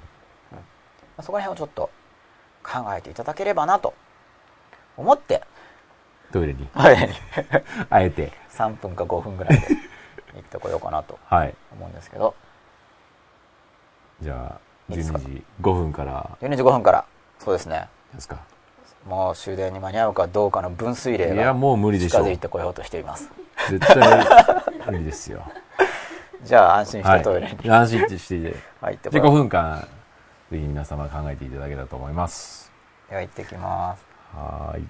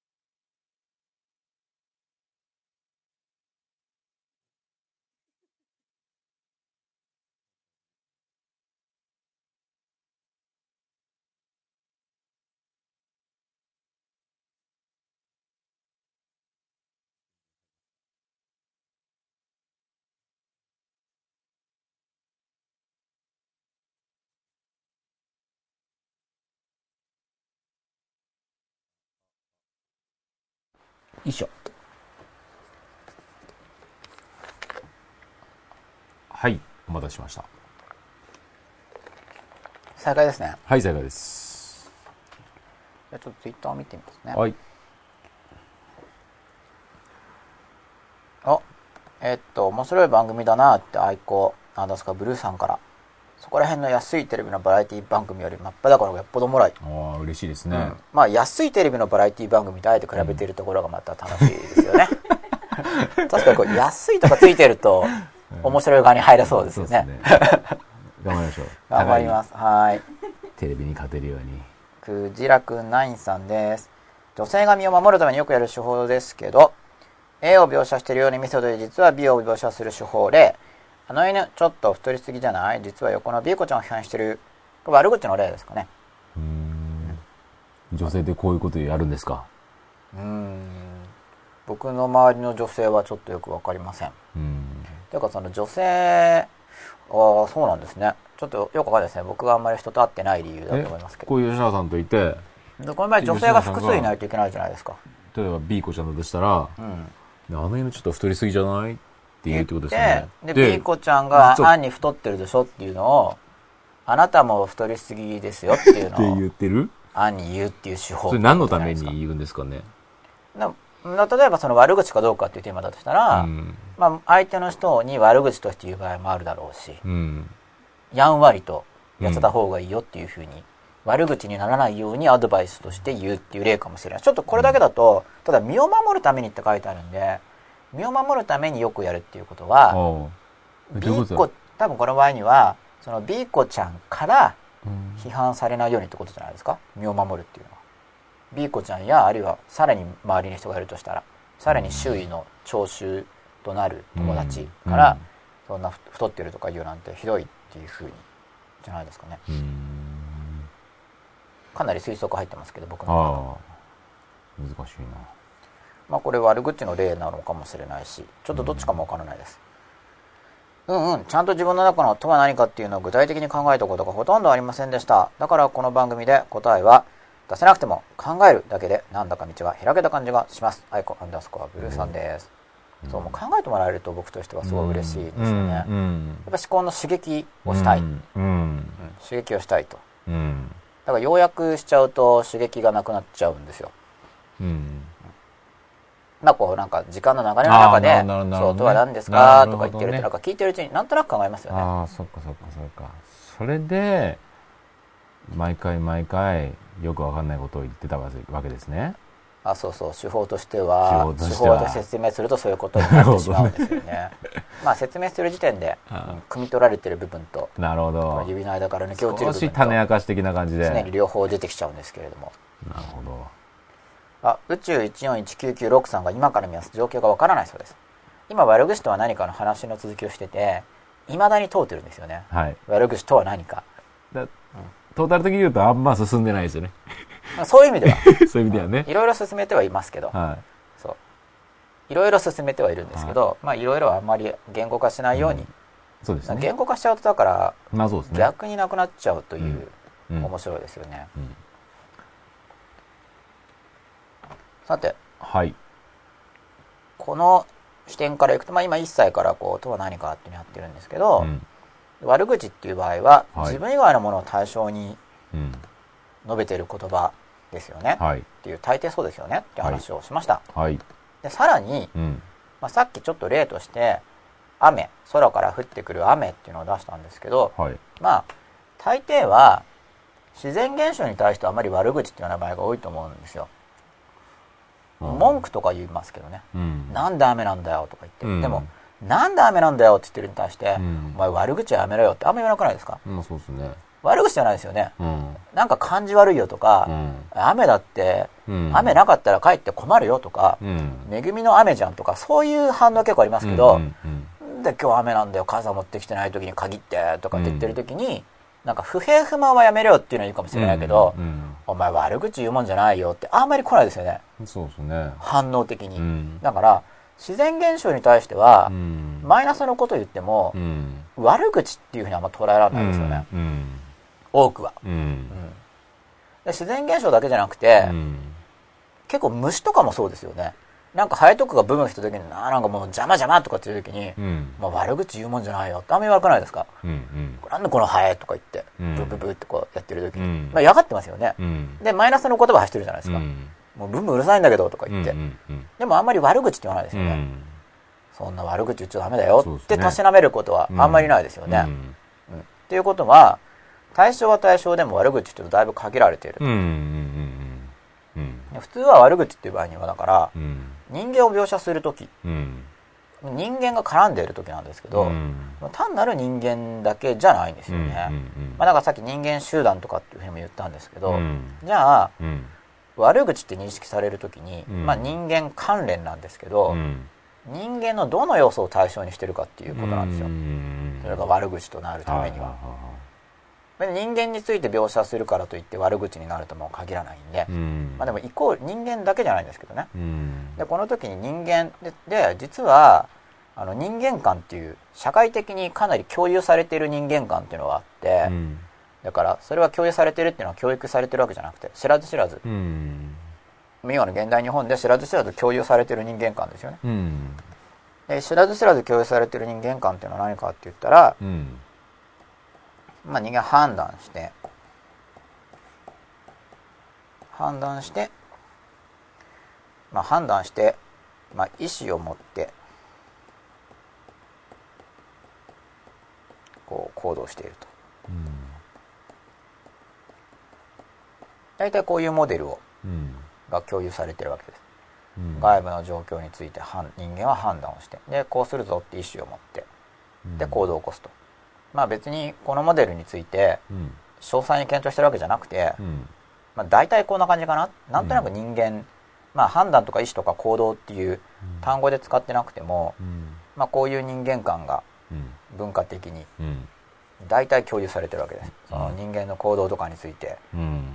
特に考えるうん。人以外はうん。大体こんな感じだと思うんですねうん。で悪口っていう場合に、うんまあ、まずそのまずというかうん。大体世の中ではこういう意味で悪口って使われてると思うんですがという話を今してるんですけど、うん。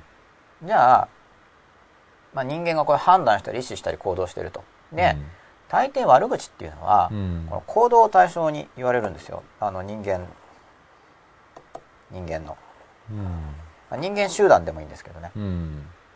そんなことないですか？悪口っていうと、うん。まあ、もちろん意思でもいいんですけど、うん。判断でもいいんですけど、うん。この判断意思行動つまりうん、行動の背後にうん。意思とか判断がそもそもあって。まあ、時間がこういうふうに流れていくとして、うん。でさらにうん。その判断の背後にうん。考え方があるわけですうん。ある考え方があってうん。その考え方について判断が起こりうん。そして意思を持ってうん人間が行動するときに、うん。通常の悪口っていうのは何かというと、うん。あの明言されているものうん。言葉の形式としては叙述の対象は形式的には言葉の中に単語的に現れているものとしては行動を対象にしたりうん。意思を対象にしたり判断を対象にしたりすることもあってただまあ行動が対象になることが僕の見聞だと圧倒的に多いんですけど周りで言われてるものを見ると。しかしうん僕の周りではそそんなことないですか？例えば吉田さんの周りだと何が多いですか？悪口。このでも、あんなことするなんて。あれはおかしいみたいうんそれもなんか、なんだあの人とかじゃないですか？なああそうそう、まあ、もちろんあそっか。なんであの人っていうのはそっか。じゃあ言葉そのものだと何も言ってないですもんね、うん。あんなあの人だから人だから。うん。だから明示的明示的じゃないですね。暗示的なんだけど、うん。まず暗示されているものとして行為、うん。例えばなんうんなんであの人。っていう時に、うん。なんであの人のうん。何を言ってるのかって言ったら直前になんかされてて行為を、うん。まあ、その場合には自分に自分に向けて何かしてる行為ですよね、うん。あるいは自分の周辺で起きた行為うん。相手の行動うん。に対してなんであの人？って言ってる、うん。で通常はうん。その行動の背後にうん。こういう考え方があって判断があって意思があってっていうのを、うん。なんとなくうん。感じていてうん。つまり相手は相手の行動はうん。相手が選んだものでありうん。そんな行動を選ぶのはおかしいよね。ってうん。言ってることが言ってないですか？うん。なんだあの人、まあ、言ってるって言ってもだからそこは明示してないんですけど。結局言ってること。そうですね。まあ、考え方と意思っていうのが、割とこう、近いような感覚かなと思うんですけど、はい。ただ、この意思がうんないことに対してはい。悪口言うことも多いかなって気がするんですよね。あ例えばどんな場合ですか、なんでその、要するに行動に対して文句言うときに、はい。なんでもうちょっと考えろよとか、うん、なんていうんですか、そういうのあるじゃないですか。あなるほど。あそこ僕意思っていう用語がじゃあ強くないかもしれないですね。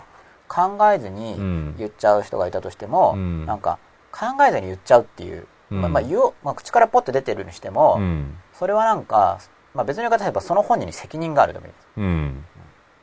だからそれが分かってないことに対して悪口言うみたいなことが多いような気がしますけどね。はい、つまりある状況があって、うん。その状況から行動が導き出される、うん相手がパターンを持ってますよね、うん。その相手のパターンをこう今考え方判断しとかっていうふうにこのホワイトボードというかはい。ペイントに書いたんですけどはその状況の中からい。、うん。まあ、ある状況の中にいますよねうん。その状況の中から、うんその行動が出てくる、うん。あなたの内部にある仕組みがおかしいってはいはいはいはい。言ってることがうん。ほとんどですよね、ほとんどそうですね。うんうん。これが僕が言いたいことなんですようん。うん。僕の考えとしては、うん。つまりうん。人間じゃない場合にはそうんの行動が、ああなたっていうのがいて、あのあなたうんまあ、行動っていうのも外に出てますから、うんうんうん。ああなたっていうのがいて、うんこのあなた他人ですよねうん他人の内部にうん。うん。何かしらの仕組みがある、まあ、今考え方判断意思って言いましたけど、うん。なんか仕組みがあって、うん。である状況の中からその状況の中でうん相手が判断した行動をしますよ何かしらの判断を行う行動をする、うんうんでその状況の中から、うん。まあ、その判断って言っても行動を見て言ってるんですけど、その状況の中からうんその行動をやるのってうん。おかしいでしょ、っうん。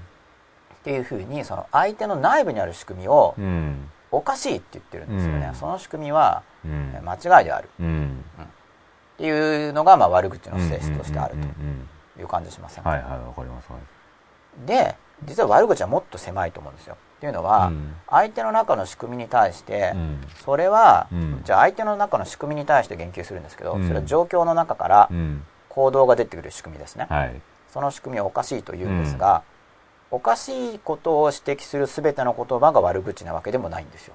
うん。うん。じゃあ、うんうん。状況の中から相手がうん。まあ行動しますよね、うん。で状況の中から行動を選択する仕組みがあるような気がすると。うん。いやその仕組みがおかしいねって指摘した時に、うん。同じ指摘する言葉の中でも、うん。悪口になるものとならないものがどうもある。じゃあさらにどんな属性を持っているものがうん。悪口と言われるのか、うん。どう思いますか？なるほど。うーんと。だから、なんかおかしいって感じるってことは、それと対象のはい自分の中で正しいというモデルがそうですね。比較してますよね普通は、するわけですよね。この状況だったらこっちでしょこっうっていう。ちでしょっていうのは、ただそのモデルが、その悪口を言ってる人の中に確立してるものなのかどうかはわからないですよね。うん。だし、その人の考え方なのか、こう、漠然とした常識みたいな、はいとかなんかこうあるべきみたいなはい。のと比べて、で要するに非常識的な感覚を覚えてもあ相手が？自分がですか？自分が持っている常識感はい、に対して非常識感な行動が見えたときにうん、不快感を感じるわけですよね。あ不快感が自分の中に出ますよね、うん。で、そこのポイントが悪口になって、思表面化するってことはあるかなと思いますね。そうですよね、うんでまあ自分の中に不快感が出て相手と自分は違うとしますよね、うんででも、うん。その相手のうんその行動を出す仕組みがうん。おかしいなと思っても、うん。その指摘の仕方によっては、うん悪口って言われないですよねつまりアドバイス、うん、うん、そう。アドバイスかもしれないですよね。うんうんでも、アドバイスと悪口、まあ、うん。イコールになる時あると思うんですよ。うん。言われた側は悪口と感じだと、うんうんうん悪口言わないでくれって言ったら、うん言ってる人に聞いたら、いや、これはアドバイスなんだよ。うん。言うかもしれない。うん。でもしかしたら言ってる人の自己正当化かもしれないんで、うん知れないですよね、うん。悪口に分類されてもいいかもしれない、うん。まあ、意見が対立してるわけです、うんうんうん。同一の表現に対してうん。言われた方は悪口と言い、うん。言ってる方はアドバイスという、うん。じゃあその2人のやり取りを私たちが第三者として見てるとして、うん。まあ、私たちというか、まあ、テレビ見てる人はあなたですよね、うん。あなたが第三者として見てるとして、うん。どちらに軍配を上げるかですよね。つまり言ってる側の人はアドバイスという、うん。言われた人は悪口とうん言っている、自分が第三者の時に、うん。自分はどっちって判断しようかな。うん。例えばすごい簡単な認識は、うん。あこれは言われた人から感じたら悪口で。言ってる人から見ればアドバイスなんだね。でうん。そのまま認識すればえらい楽ですね。うん。第三者として。うん。まあだから意見はいろいろあるよねと。うん。しかしいろいろあるとしてもいろいろの意見に根拠があるわけですよね。でも悪口ってあんま直接的に言う言わないですよね。うん。で直接的に言えば別に。ズバリどこが違うかを言う。うん。基本的に悪口って別に陰口的な。はい。本人がいないところでアウトプットするものの方が多い気がしますけどね。そうですよね。うん。で陰口で言うとうんまあ陰口で言う時でもうん。じゃああの人のこういう部分がおかしいとうん。いう話は基本的にはほとんど悪口に入ります。かあの本人がいなければ。どうなんですか？だからどうなんでしょうね。例えば C 君っていう人が問題児だとしますよね。うん。C 君。うん。なんかコピーライトマークみたいになっちゃったんですけど、うん。C 君っていう人がいて問題児だとします、うんうんじゃあ C 君が問題児でじゃあ例えば学校に通っていてう、ん。で先生たちが集まって、うん。あ C 君を抑止をプロジェクト。うん。でみんなで、うん。うん C 君こうなったらよくなると思うんだけど、うん。で話し合いしてる時に、うん。まあ、一応 C 君のそのうん。精神構造について、うん。こっち側に変えていこう持っていこうってことを考えるわけですよね、みんなで。うん。でそれは悪口なのかどうか。例えば C 君の内部の精神構造を変えようとしてみんなで、うん C 君を何とかしてあげようよって言って話し合ってる時にそれは悪口ではないですよね。よね。君を変えようとしてますけど、うん。で何が悪口なのかと、うん。なんでしょうね。あだからどうなんだろう。前も僕は言いました。だから、まあ、悪口というかなんでそうなるのかっていうのをやっぱ僕自身はやっぱりまあこの教育業界にもいますし要するに基本的になんでそうなるのかっていうのを結構考える習慣がついちゃってるんで。はい。あれですけどもしかしたら悪口になるとしたら悪口なんあの自分が理解でき理理解の枠を超えた場合理解不能不能な。その時に、わかんないなっていう感覚の時に、はい、悪口という形でアウトプットする場合があるのかもしれないかなっていう気がしますけどね。そういう場合の発言っていうのはうん。どういう要素を持ってますか、よまあ、要素っていうか性質？僕はわかんない。なんでかなっていう感じですけどね。なんでかなでもそれもなんか素朴に疑問として言う場合は悪口にならないですよね、うん。あの人はなんでああなのかなっていうのを本当に疑問としてうん。探求していく場合はうん。悪口にならないですよね、うん。だから、まあ、悪口と悪口でないものを分ける基準がうん。さらにあるはずなわけですが、うん。というところでまたツイッターをもしくりした。書き込みまたトイレが。があればトイレ行きます？一応さね。さこれぐらいのタームだったらまだ大丈夫ですよ。えっ、とアイコアンダーバーブルーさんによるとまあ面白くて好きな番組バラエティ番組もあるのでそれと比べたら面白いって意味では私の中で同じレベルです。単純に純粋に面白いって意味ですのでご理解お願いします。うん。まあ理解してると思います。理解してますよねきっと。はい。かなりのかなりのレベルではい、褒め言葉と受け取っております、あジェン02223もはやあのリラックまでおなじみ。これ頭に乗せてるのもう変わりました？なんか。何ですかねこれみかん？みかん。あ、お正月お正月のみかんですか？お供え餅的な。餅の上に乗せるみかんを、うん。なんか見てられなくて頭に乗っけちゃったっていうシーンですよね、ほっぽっておけなくて。悪口1他人に関する事実無根のネガティブに解釈されること2言われた本人が事実と認識できないしたくない他人のネガティブなこと言われた人の事実認識にも関係3言われた人のトラウマをつく。そっちの方がいっぱい書いてあるのかな吉田さんのやつの方が。こっちまだ出てないです、ね。は更新してみます。い。うん。あ、来ました。相手に対して責任のある発言であるかないかが重要で、その発言の後に行動が伴うかどうかで変わるのではないのでしょうか。武田9210さんです。インソムニアアンダースコアチャールズさん、外見について述べることは悪口に入らないのまあこれさっき僕が行為っていう話をしたんで、うん。うん行為とかについて述べてますよねっていう時に、まあ外見についてえー述べるのは悪口に入らないの。これは面白いテーマなんで、ちょっとこの後またお話ししていきたいと思います。うん。うん、その人の考えや行動だけでなく、その人の存在自身を否定するようなものが悪口かな、アイコアンダースコアブルーさんです。まあ、この場合は、やっぱ存在自身とは何かっていうのが非常に重要ですよね。そうっすね。存在自身ってなんだ？うん。僕はさっき意図とか、精神構造って言い方をしてるんですけど、うん。まあ、心の中でこ状況から行動を導き出す精神構造というものがあり、うん。まあ、精神構造をもうちょっと具体的に言うとおそらく多くの人が持っているモデルは考え方があって判断が知識があるうん、というモデルを多くの人が持っているように見えるんですけれども、うん別にこのモデルを持ってるってことが必須なわけではなく、うん。まあ、相手の心の中にある、まあ、相手の心の中にあると考えられるうん。その精神構造そそのような行動が導き出されるのはおかしいという時に悪口になると。で外見に対する悪口だとどうですか、まあ、さっきの太ってるの話もそうですよね。うん。例えばデブデブデブデブ言ってたらうん。まあ悪口言うなってなりますよね。うん。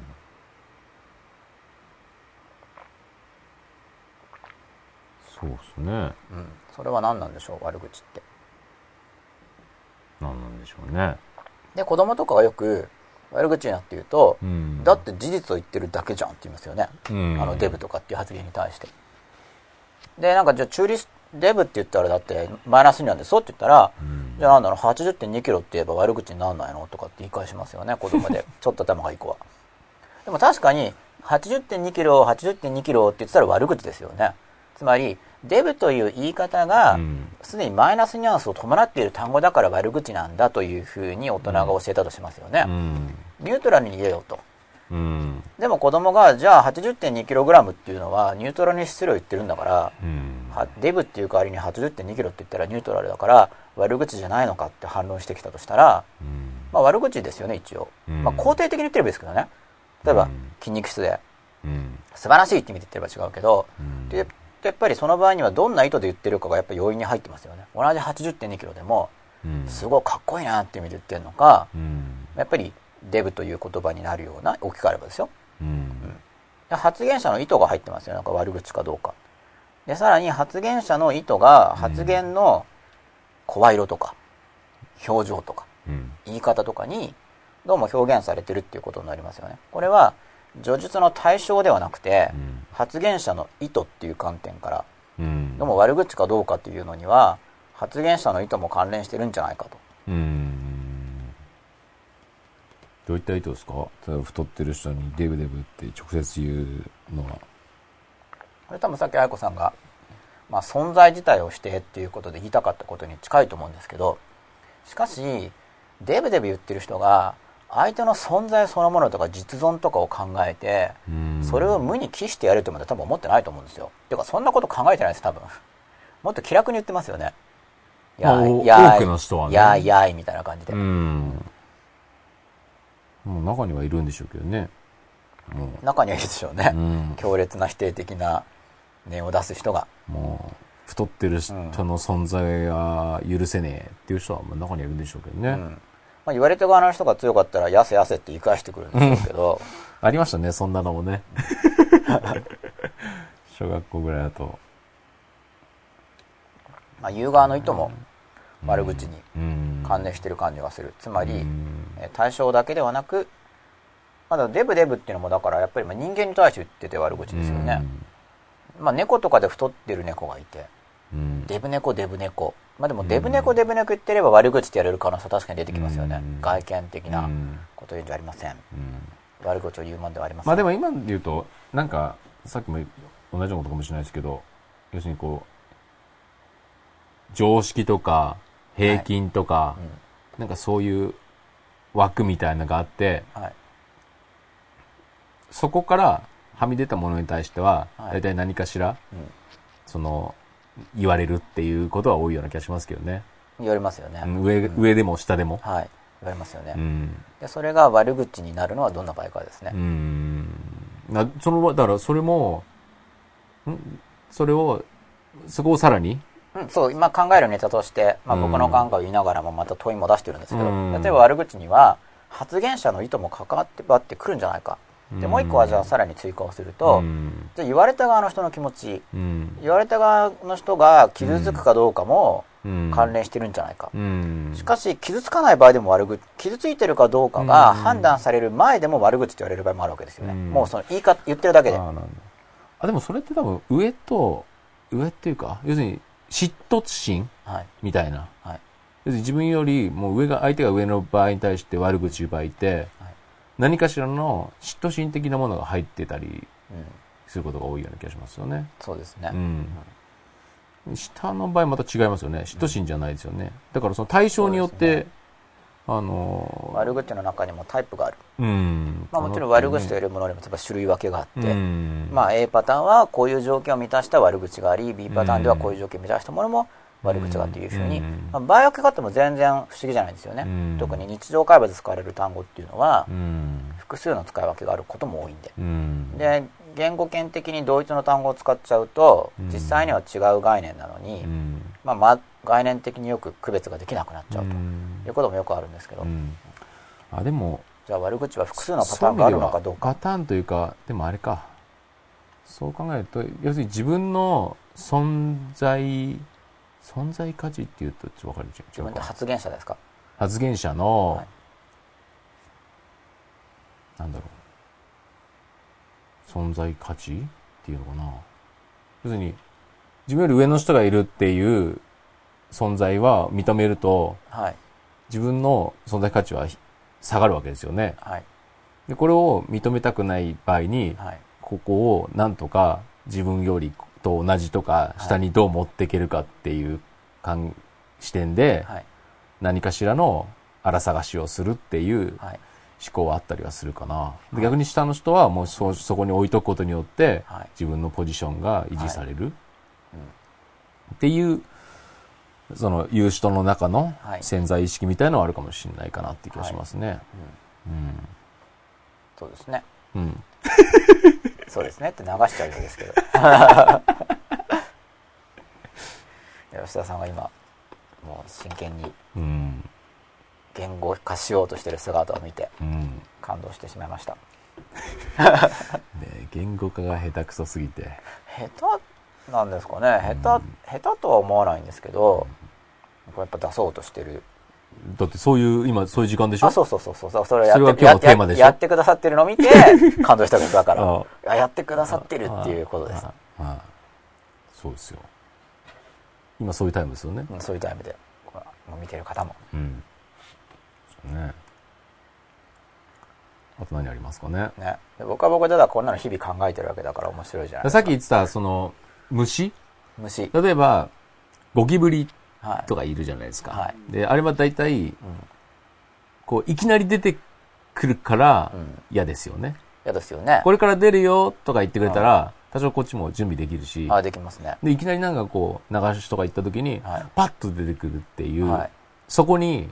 すごく恐怖を覚えるっていう。うん。でも、そこに要するに悪口は言わないってことですよね。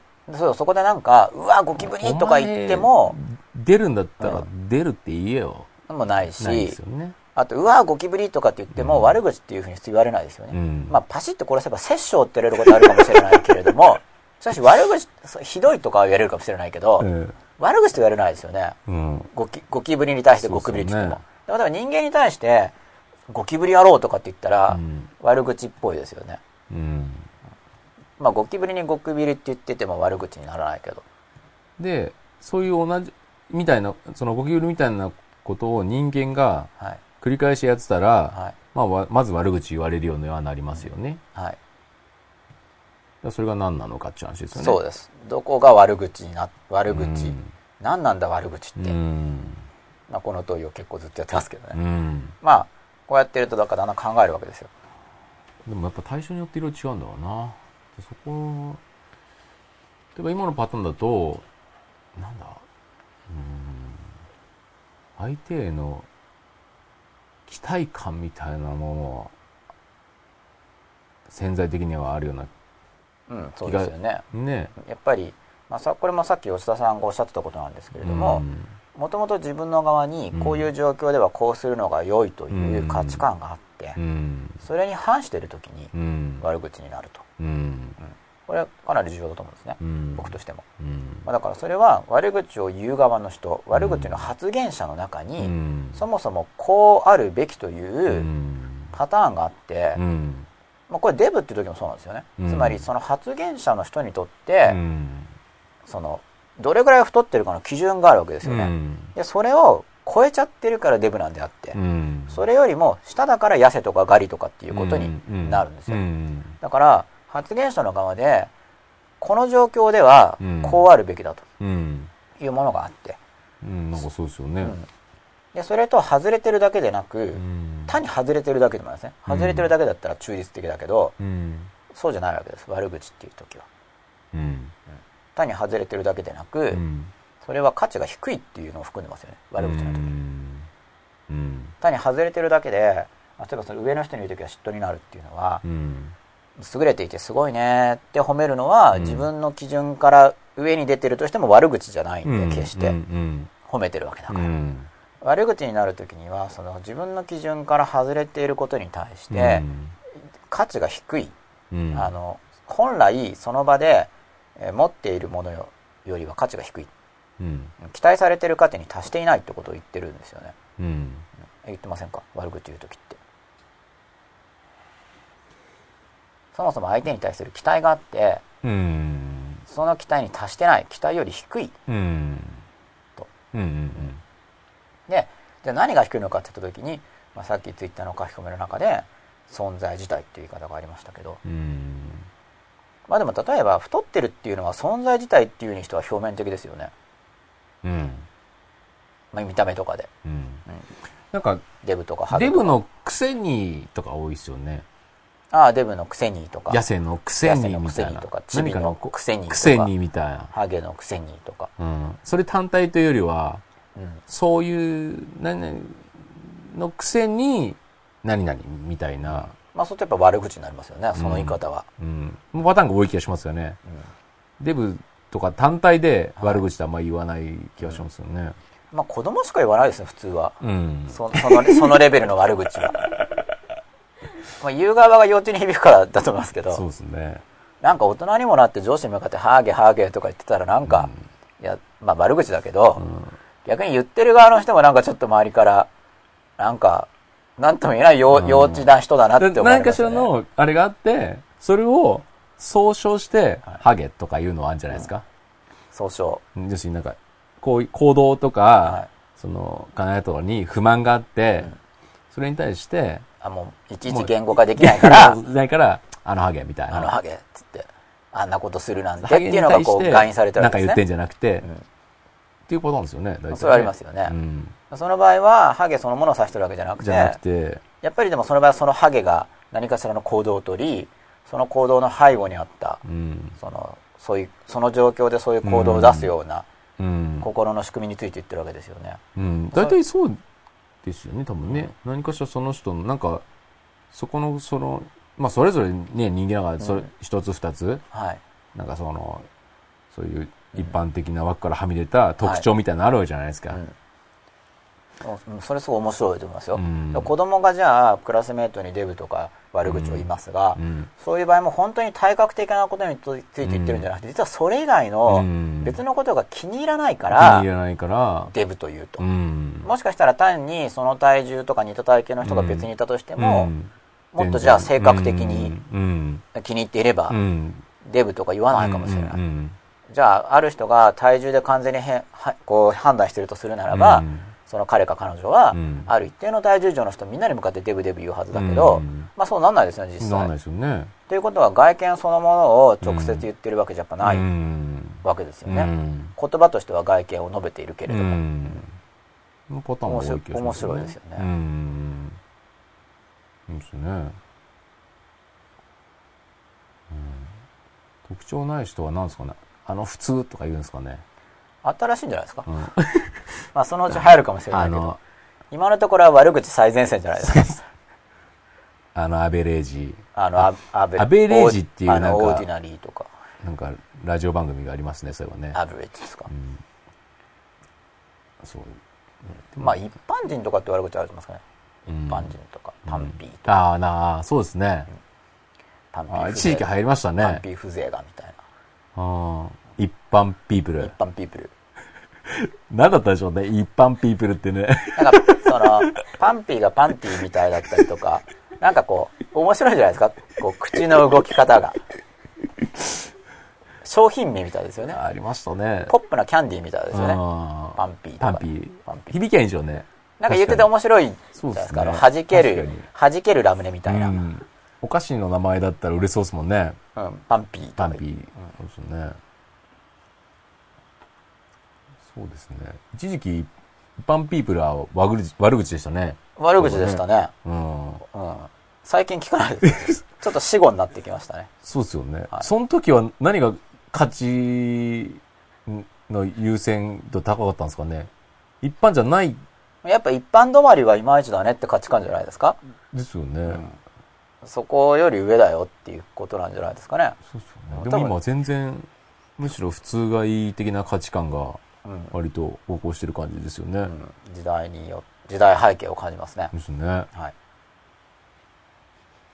あでもかなり悪口については結構進んだと思いますよ言ってることは、い、うん。書き込みを。うん、書き込み見てみましょ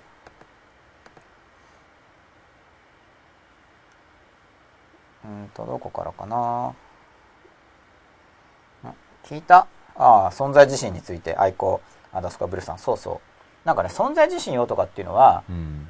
あと言われてるんですよ流通してるんですよそういう言い方がなんか相手の存在そのものを否定するようなこと言っちゃいけませんとか、まあうん人格否定はおかしいとか、うん。人格否定がおかしいって話ね昔から聞くんですけど、うん。人格否定をしないとなると全ての人格はよしってことになっちゃって人格について発言できないですよね、うん。まあ、人格全否定じゃなければいいのかとか、うん。相手の許諾があればいいのか？例えば相手もうん。自分を良くしたくてうん。どうすれば自分を良くなるのかっていう相談に来た場合はここを直した方がいいよっていう時に一応人格否定してますよね、うん現時点においては、うん。そうですねそう。だからまああんまり考えずに言ってると思うんですけどねうん。人格否定云々とかもうん。ていうか人格とは何かとかも多分考えてないと思うんでうん。多くはそうですね。これ人格の核っていう一文字は結構昔から議論もされてますからねうん特にキリスト教で、。あ、そうなんですか。はい、核については。何なんだ核ってって、うーん。まあ、人としての核なんですけど人格だから、うん。まあでもいろんな立場があるんですけどうん。これもうんですね。何なんですか、角って。合格も角ですよね。うん多分合格の核とは概念違うと思う あでもだから同じかもしれない でも、ひょっとしたらその核うがん。合ってる、うん基準に合ってるっていうことかもしれないんで、うん。同じ、まあ、関連性は少なくとも絶対ありますよね、うん。でも合格自体について僕がよく知らない実は、うん。まあ、点数に合ったら合格程度なんで。角単体の意味は何なんですか？各単体の意味があるんですよ。あるんですか？はい。まあ人人とか我にも意味がありますよね。人とは何か、うん。我とは何かうん。自分とは何かみたいな、うん。そういう議論の一環でなんか核って何？あと存在とは何かとか、うん。そういう議論の一角でうん。核とか、うん。まあ、威嚇とかあるんですけど、まあ、それもまたひょいとは答えずに考える感じで、はい。いいですね。だんだん、核ってだ何んだん何も教えない番組に。何もしないで言って何か言ってるんですけど。なるほど。まあなんかインスタントにやってもつまんないっていうか、はい。はい、核核は核でまた面白いですよ。うん。聞いた人が悪口と思えば悪口相手が悪く取らないような配慮が必要だと思うクジラくんナインさん例えばクジラくんナインさんのこういう議論だと、うん。だ何でも悪口って取っちゃう人がいるとするじゃないですか、うん。すごい敏感でうん。でもこの場合ってじゃあ傷つきやすい人うん。敏感でうん。でも何言っても悪口っぽくなっちゃいますよねうん。そういう場合どうするのかとかそうですね。まあ一般的、その場合だと一般的な基準でいけば悪口にならないのに、うん。まあ悪口、傷つけば悪口だとするとう、ん。悪口かどうかの決定権は相手が持ってるっていう立場なんで、うん。まあその場合だから悪口は言っちゃうことになりますよね。悪口を言わないようにしようって無理になっちゃうんで、うん。まあここういうふうに考えた場合は、うん。まあ、向こうが傷ついたら悪口だから、うん。こちらの側ではコントロールできないですね。うん。ある程度はできるけど、まあ、何も言わないっていうことになっちゃうんじゃないですか？あ悪口を言わないということを徹底しようとしたらそうなりますね。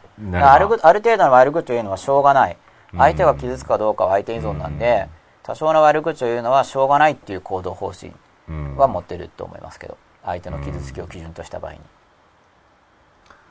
まあそうですね。悪口が本当に悪なのかどうかっていう。うん、そこも、だからまたね議論ありますよね。ありますよね善悪っていう概念があって、うん。悪口とは何か。うん。じゃあそれは本当に悪なのか。まあ悪口という名前がついてはいるけれども、うん。悪口とはう難しい言われた本人が傷つくようなこと、アップルアンダースコアナンバーナインさん。そこなんか人格否定とか、言われた人が傷つくようなことっていうのはもう流通している言葉遣いで、うん。悪口とは何かということに対して。うん。でおそらくあんまり考えてないって言ってるんじゃないかなと僕は思ってるんですけど、その両方の説に関しては。うん。人格否定云々説と、うん。まあ、ただ人格否定の場合にはもうちょっと突っ込んでみないと分かんないんですけど、うん。特に相手が傷つくようなことについてはほとんど考えられてないと思います。うん。あの相手が傷つくようなことっていう場合には自分が傷つか傷つけられたことに対すうるん。反論として言う場合があるのかな。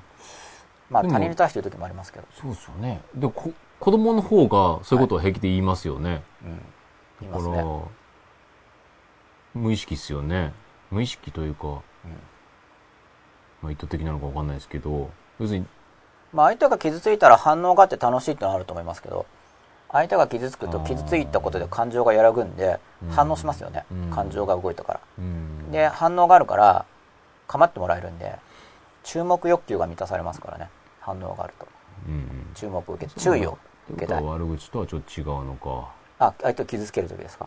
そういうことを発してるとき。まあ、だ相手を傷つける言葉が悪口っていう定義に人としますよね。でも、傷つくこと全部が悪口じゃないですよね。例えば、そんなひどいこと言うもんじゃないってなる場合ありますよね。相手が傷つく場合は。だから、相手が悪口と思えば悪口っていうのと、相手が傷つけば悪口もちょっと違くて、うんまあ、悪口の中には相手が傷つく言葉が多いっていう。あの、うん悪口とは何かっていうよりも、悪口が持つ性質の一つ。として相手が傷つくことが多いっていうのはあると思いますけど。じゃあ、例えば心がすごい投与されていて、うんえーわ一般的な悪口を言われても傷つかないような人がいるとしますよね。うんむしろ、相手の心をおもんぱかって、うんそれ悪口を言う人の心が傷、悪口を言う人の心はやっぱ傷ある意味傷ついてると思うんで、うん。その傷が見える人は言われても傷つかない。とすると、その人格が高まってるからこそ傷つかない人がいるときに、うん。その人は傷つかないから、その人に対してはひどいこと言っても悪口にならないのか。うん。なぜなら傷つかないから。うん。じゃあすごい、まあ多分お釈迦様とかわかんない、傷つくかもしれないけど、まあ、お釈迦様本当の人はわかんないけど、うん。話としてですよ。うんそれなんかもう、成人のような、心がよくできてる方がいるとして、まあ非常に心がよくできてるから、まあ、傷つかないと。わかんないけど、まあそういう想定、思考実験ですね。そういう傷つかない人がいるとして、まあその人は心が練れてて傷つかないからう、んなんかもう、まあ、デブだろうが、ハゲだろうが、うんあいつの生き方おかしいだろうが、うんあんなやつ死んじまえと言っても、まあ傷つかないから悪口にならないのかってことですね。うんだから相手の人が傷つくかどうかの基準が悪口になるかどうかであれば、うんまあ、相手が傷つかないんだったら、いわゆるひどいこととか、うんいわゆる悪口を言っても悪口にならないはずですよね。うんまあ多くの人の言語感覚だと、まあ悪口に入ると思うんですけど、傷つかなくても。そうですねあ今思ったのははい。あのよくかこう意思のあ共有感ん共有感。共有要するに悪口って言う時って一人であんまり言わないじゃないですかうん要するにコミ誰かこう第三者の話題にして、はい。その人に対して、うんこうだよね、ああだよねっていうパターンが多いじゃないですか。うんうん要するにだから、なんていうのよく言う仮想的って言うんはいでしたっけ、。仮想的。仮想的的なものを作ることによって、ここでの共有感みたいな、はい。を感じようとするはい。であったり、自分の感覚だったり、価値観みたいなものを確かめてるみたいなとこもあるかなっていう気はが、なんかしますね。まあ悪口と言われるものを言った時に相手が、そうそう。その相手の反応がどうかなみたいな、その、言ってる相手がの反応がどうかなっていう。あの人太ってないみたいな。でその時に、太りすぎだよね。って言ってたら、なんか自分の感覚が、うん、間違ってないな、みたいな、要するにちっちゃい頃の方がそういうこと多いっていうのは、はい。まだ自分の感覚とか価値観に、全然、なんていうんですか、根拠が何もないじゃないですか。はい。らそういった中において、うん。結局、自分が生きていくために、自分の価値観の安定を測っていかなきゃいけないっておいて、うん。ちょっと悪口ということを発することによって、相手の相手の反応を見て、あ相手もそう思思うんだな。その価値観のすり合わせでやる場合ってあんまり悪口って言われなくないですか？でも大体そういう感じじゃないですか？わーいわーいっていうのも、あんま一人でやんないですよね。うんみんなでやりますよね。みんなでやりますよね。はい。でもみんなでう、ん。わーいわーいってやるときには、うんその場合には、ま、もっと別別の何かが働いてると思うんですよね。単純に自うん分、じゃあ、まあデブっていうとしたら、そのうん自分の太りすぎかどうかの尺度の称号だけではなく、まあさっき身体的な、まあ言語上は身体的なものをうん。述べていてもう、ん。実際には別のものを指していると。身体的特徴そのものを指してるわけではないっていう話とつながるんですけど、うん。まあそのパターンもあるけど、子供がなんかそういうのやるのって、はい。まあ共有感とか、がなんか結構多いような気がしますけどね。まあ、自分たちがグループになることで、うん。要するにその悪口を言われてない側の。な。い側のグループに自分が入るわけですよね、うん。そこで悪口を言うことで、うん。だから仲間意識みたいな、はい。要するにいじめとか、誰かをハブにするみたいなことの根底にあるのもそんなのだったりするじゃないですか。そういうのを作ることによってなんかこっちの一体感をはい。作り上げるみたいな。はい。大人もそうじゃないですか？そんないですかね？もうそうじゃないですか。なんかね、そういうことを言ってるのってはい。根底には。よくある話な気がします。だから、保身的なとか、自分の孤独に対する不安感、みたいなものが根底にあるような気がしますけどね。うん孤独に対する不安感うん。まあだからそれはまあ自分自身の中にある基準とこう照合して、まあ、向こうは違うよっていう時に悪口が出るということでそのうん違うっていう時にその違うのが要は自分たちの外部でうん。仲間外れなわけですよねその場合は。うん。で自分の価値観はうん。さらに他の人たちと共有されていてうん。っていうような感じですよねうん。違いますか？いや、そうです。あと、自分が我慢してるはい。のに、うん。相手がその、を我慢しないで解放してる場合にはい。悪口になるじゃないですか。それも自分だったら我慢すべきという、うん。つまりその状況だったら我慢するという行動になるのに、本当の願望であったり、欲望であったりはい。とは違うところで自分は制御してたりはいしてるものに対して、それを壊して行動してる人とかに対しては、不快感を示すみたいなのもあるんじゃないですか？はい。その場合もやっぱり非常識その和を乱すっていう概念が入ってくるわけですよね。結局その非常識の中には。自分自身が我慢してるのに、相手が我慢しないことが許せないっていう。我慢してる自分がでもそのすごい少数派っていう観念じゃないですよねその場合、うん我慢するような自分は、が常識っていうか、うん。普通。そうですね。いい意味で、うん。いい意味で普通であって、向こうが悪い意味の普通でない。常識外であって、うん。よよくないっていうことですよね。その我慢しないことが。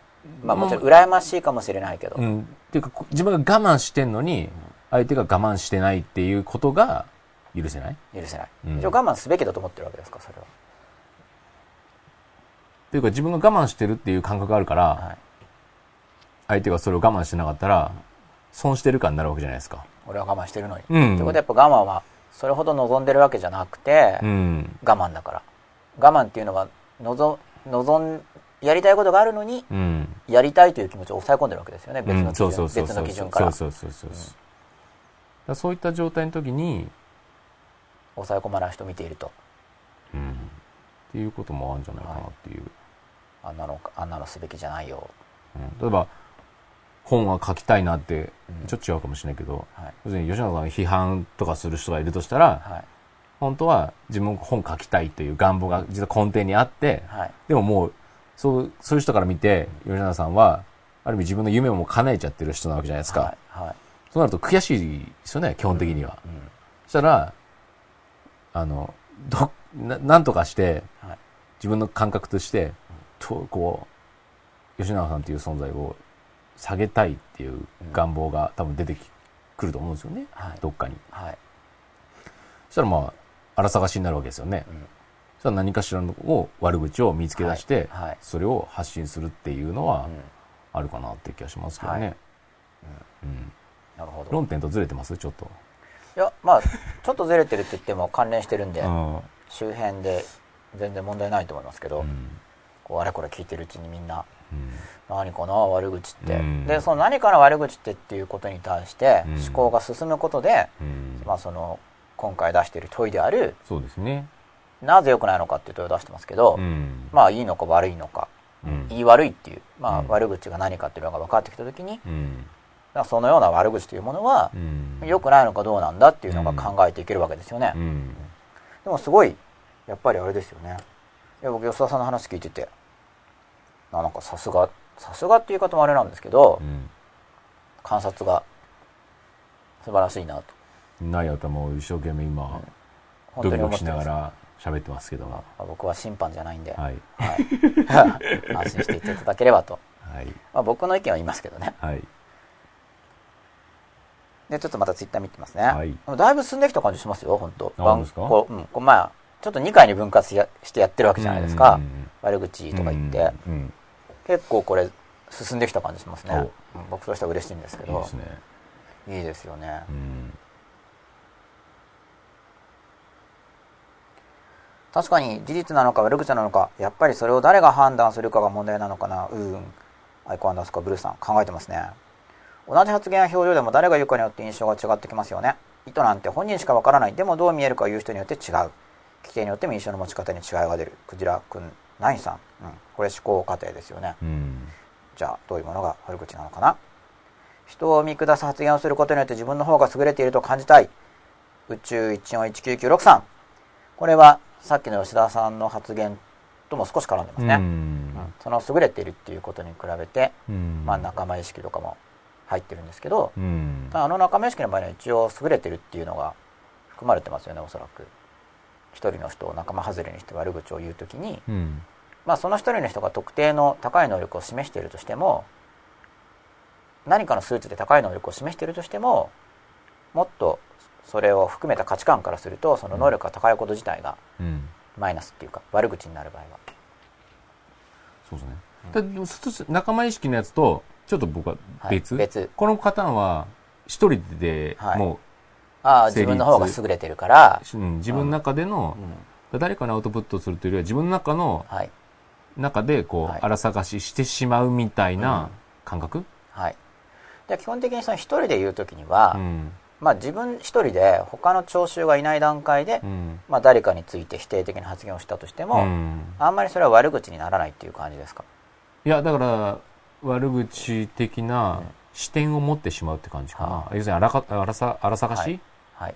ちょっと今、今回のテーマともしかしたら僕はずれてることを言ってるかもしれないですけど、まあ、僕はまあずれてると思わないんですけどね、うん。うん。悪口っていう、まあ、さっきの複数のパターンがあるのかどうかって話にもつながるんですけど。そうで、すね。だから集団の場合の仲間意識的なはい、悪口。悪口と、一人で悪口、そうですはい。ね。、でそれがまあ別物なのか、うん。あるい、は同じものとしてうん。捉えうるのかとか、うん。そういうのを考えていくうん。そういうのを考えていくわけですね、うん。とは何かっていうのをやるときは、うんうん指摘するときに相手そのものを否定しないように気をつけると悪口にならないと思う、まあ、これもあれですね。そのもの否定っていう存在否定に多分近いと思うん。ですよ存在そのもの否定に近いと思うんですけど。相手そのものを否定しないように気をつけると悪口にならないと思う。あなたがこうしてしまったのはたまたま知らなくて分からなくてこんな結果を招いた。その上でこうすべきだという話をします。ラグラギさん、まあ、そうすればまあ多分アドバイスになってうん。悪口にはならないんじゃないかということだと思います。うん。吉永さんはどうしなくても吉田さんが吉永さんに対して頑張って自分の意見を言ってくださってるのが素敵。あよかんですかブルーさん。いや僕もそれ素敵だと思うんですけど。吉田さんがもう参加してくださってるからこそはい。成り立つ番組で、はい。ありがとうございます。発言者受け取り手によって印象が違う例だけど例普段ゴキブリの生命力を賛美している先生が「お前はゴキブリ並みの生命力だな」と言った場合悪口より褒め言葉に取られるクジラくんナイさんまあそうですよねうん。ということはやはりこれは発言者の、まあ、発言者の意図が多分要因として多く考えられていると思うんですけど、うんどのような意図で言っているか、うん。そうですね。まあ、同時に受け取り手もうん。悪口とは取らないとうん。受け取り手の印象と発言者の意図と、まあ、両方がなんか要素として入ってるんじゃないか、ということだと思います。ご意見として。アイコンダースコブルーさん。なるほど。今なんかビビッと。価値が低いとみなす時。おおー。なんかなんかビビッときたららしいです、うん。価値が低いとみなす時。社会的構造から生まれているような差別発言は行動について言ってるわけではないな。クジラくんナインさん。おなるほど。うん。まあこれはまあ社会的構造から生まれているような差別発言があるときに、まあ、差別差別する発言を悪口と。で悪口の対象になっている人たちの行動について言ってるわけじゃないですよね。うん。っていうことですよね、うん。じゃあ何について言ってるのかですうよね、ん。パンピー昔使ってました。淳アンダースコ長田さん。もう一個淳アンダースコ長田さん。高校デビューの人に対してそんな悪口を言っていたような気がします。パンピーって言ってたんですかね。ちょっとそれがこれを書き込んだ時点でなんか悪口の例として出てたことを、みんなで言ってることかな？もしかして。ん？何ですか？みんなで。高校デビューの人に対して。はい。高校デビュー早くデビューしてる人たちが高校デビューって悪口言ってたのかな？この、アチシアンダーバー長田、僕の後輩なんですよ。あそうなんですか？はい。あの、中学校の時不良だったんですよ。だあから中学校の時不良だった子が、高校から不良にな不良になった子にバカにするわけですよ。高校デビュー。今更、高校。今更不良に目覚めたのかよと。そうそうそうそう。なるほど。背景説明を。はい。ありがとうございます、はい。でさっきのその社会的構造の話はいいですよね。うん。まあ僕の述べ方っていうのが多少引っ掛け気味であるわけですが、うん。うん。まあいきなりこれはまた、うん。ちょっと、そうこれ面白いですよ、ねこれはこれで単体でね。はい。であの、まあ、例えば、うん。そうただ初め僕失敗したと思ったのは、言語的に明示の話ってなんかすぐひっくり返されたじゃないですか。ね。言語的に明示している対象が行動ですよねって言ったらうん。まあでも悪口で「んだあのハゲ」って言いますよねって。ー違いますよね。即座にひっくり返されてますよね、はで今はその行動について行動じゃないじゃんっていう指摘が来てますよね。でその前にその行動の背後にある精神構造についてとかっていろいろ言ってますよね、うん。うん。うん。でうん。実は行動だけじゃなくて後からうん出されているのがうん。身体的特徴っていうのが出てきてるんですよ。ああはいはいはい。見た目ってやつですね。そうです。で実は行動について言ってるように見えることもどっちかっていうとその心の中にある精神構造とかうん。判断が出てくる仕組みについて言ってるんじゃないかって話をしてて。うん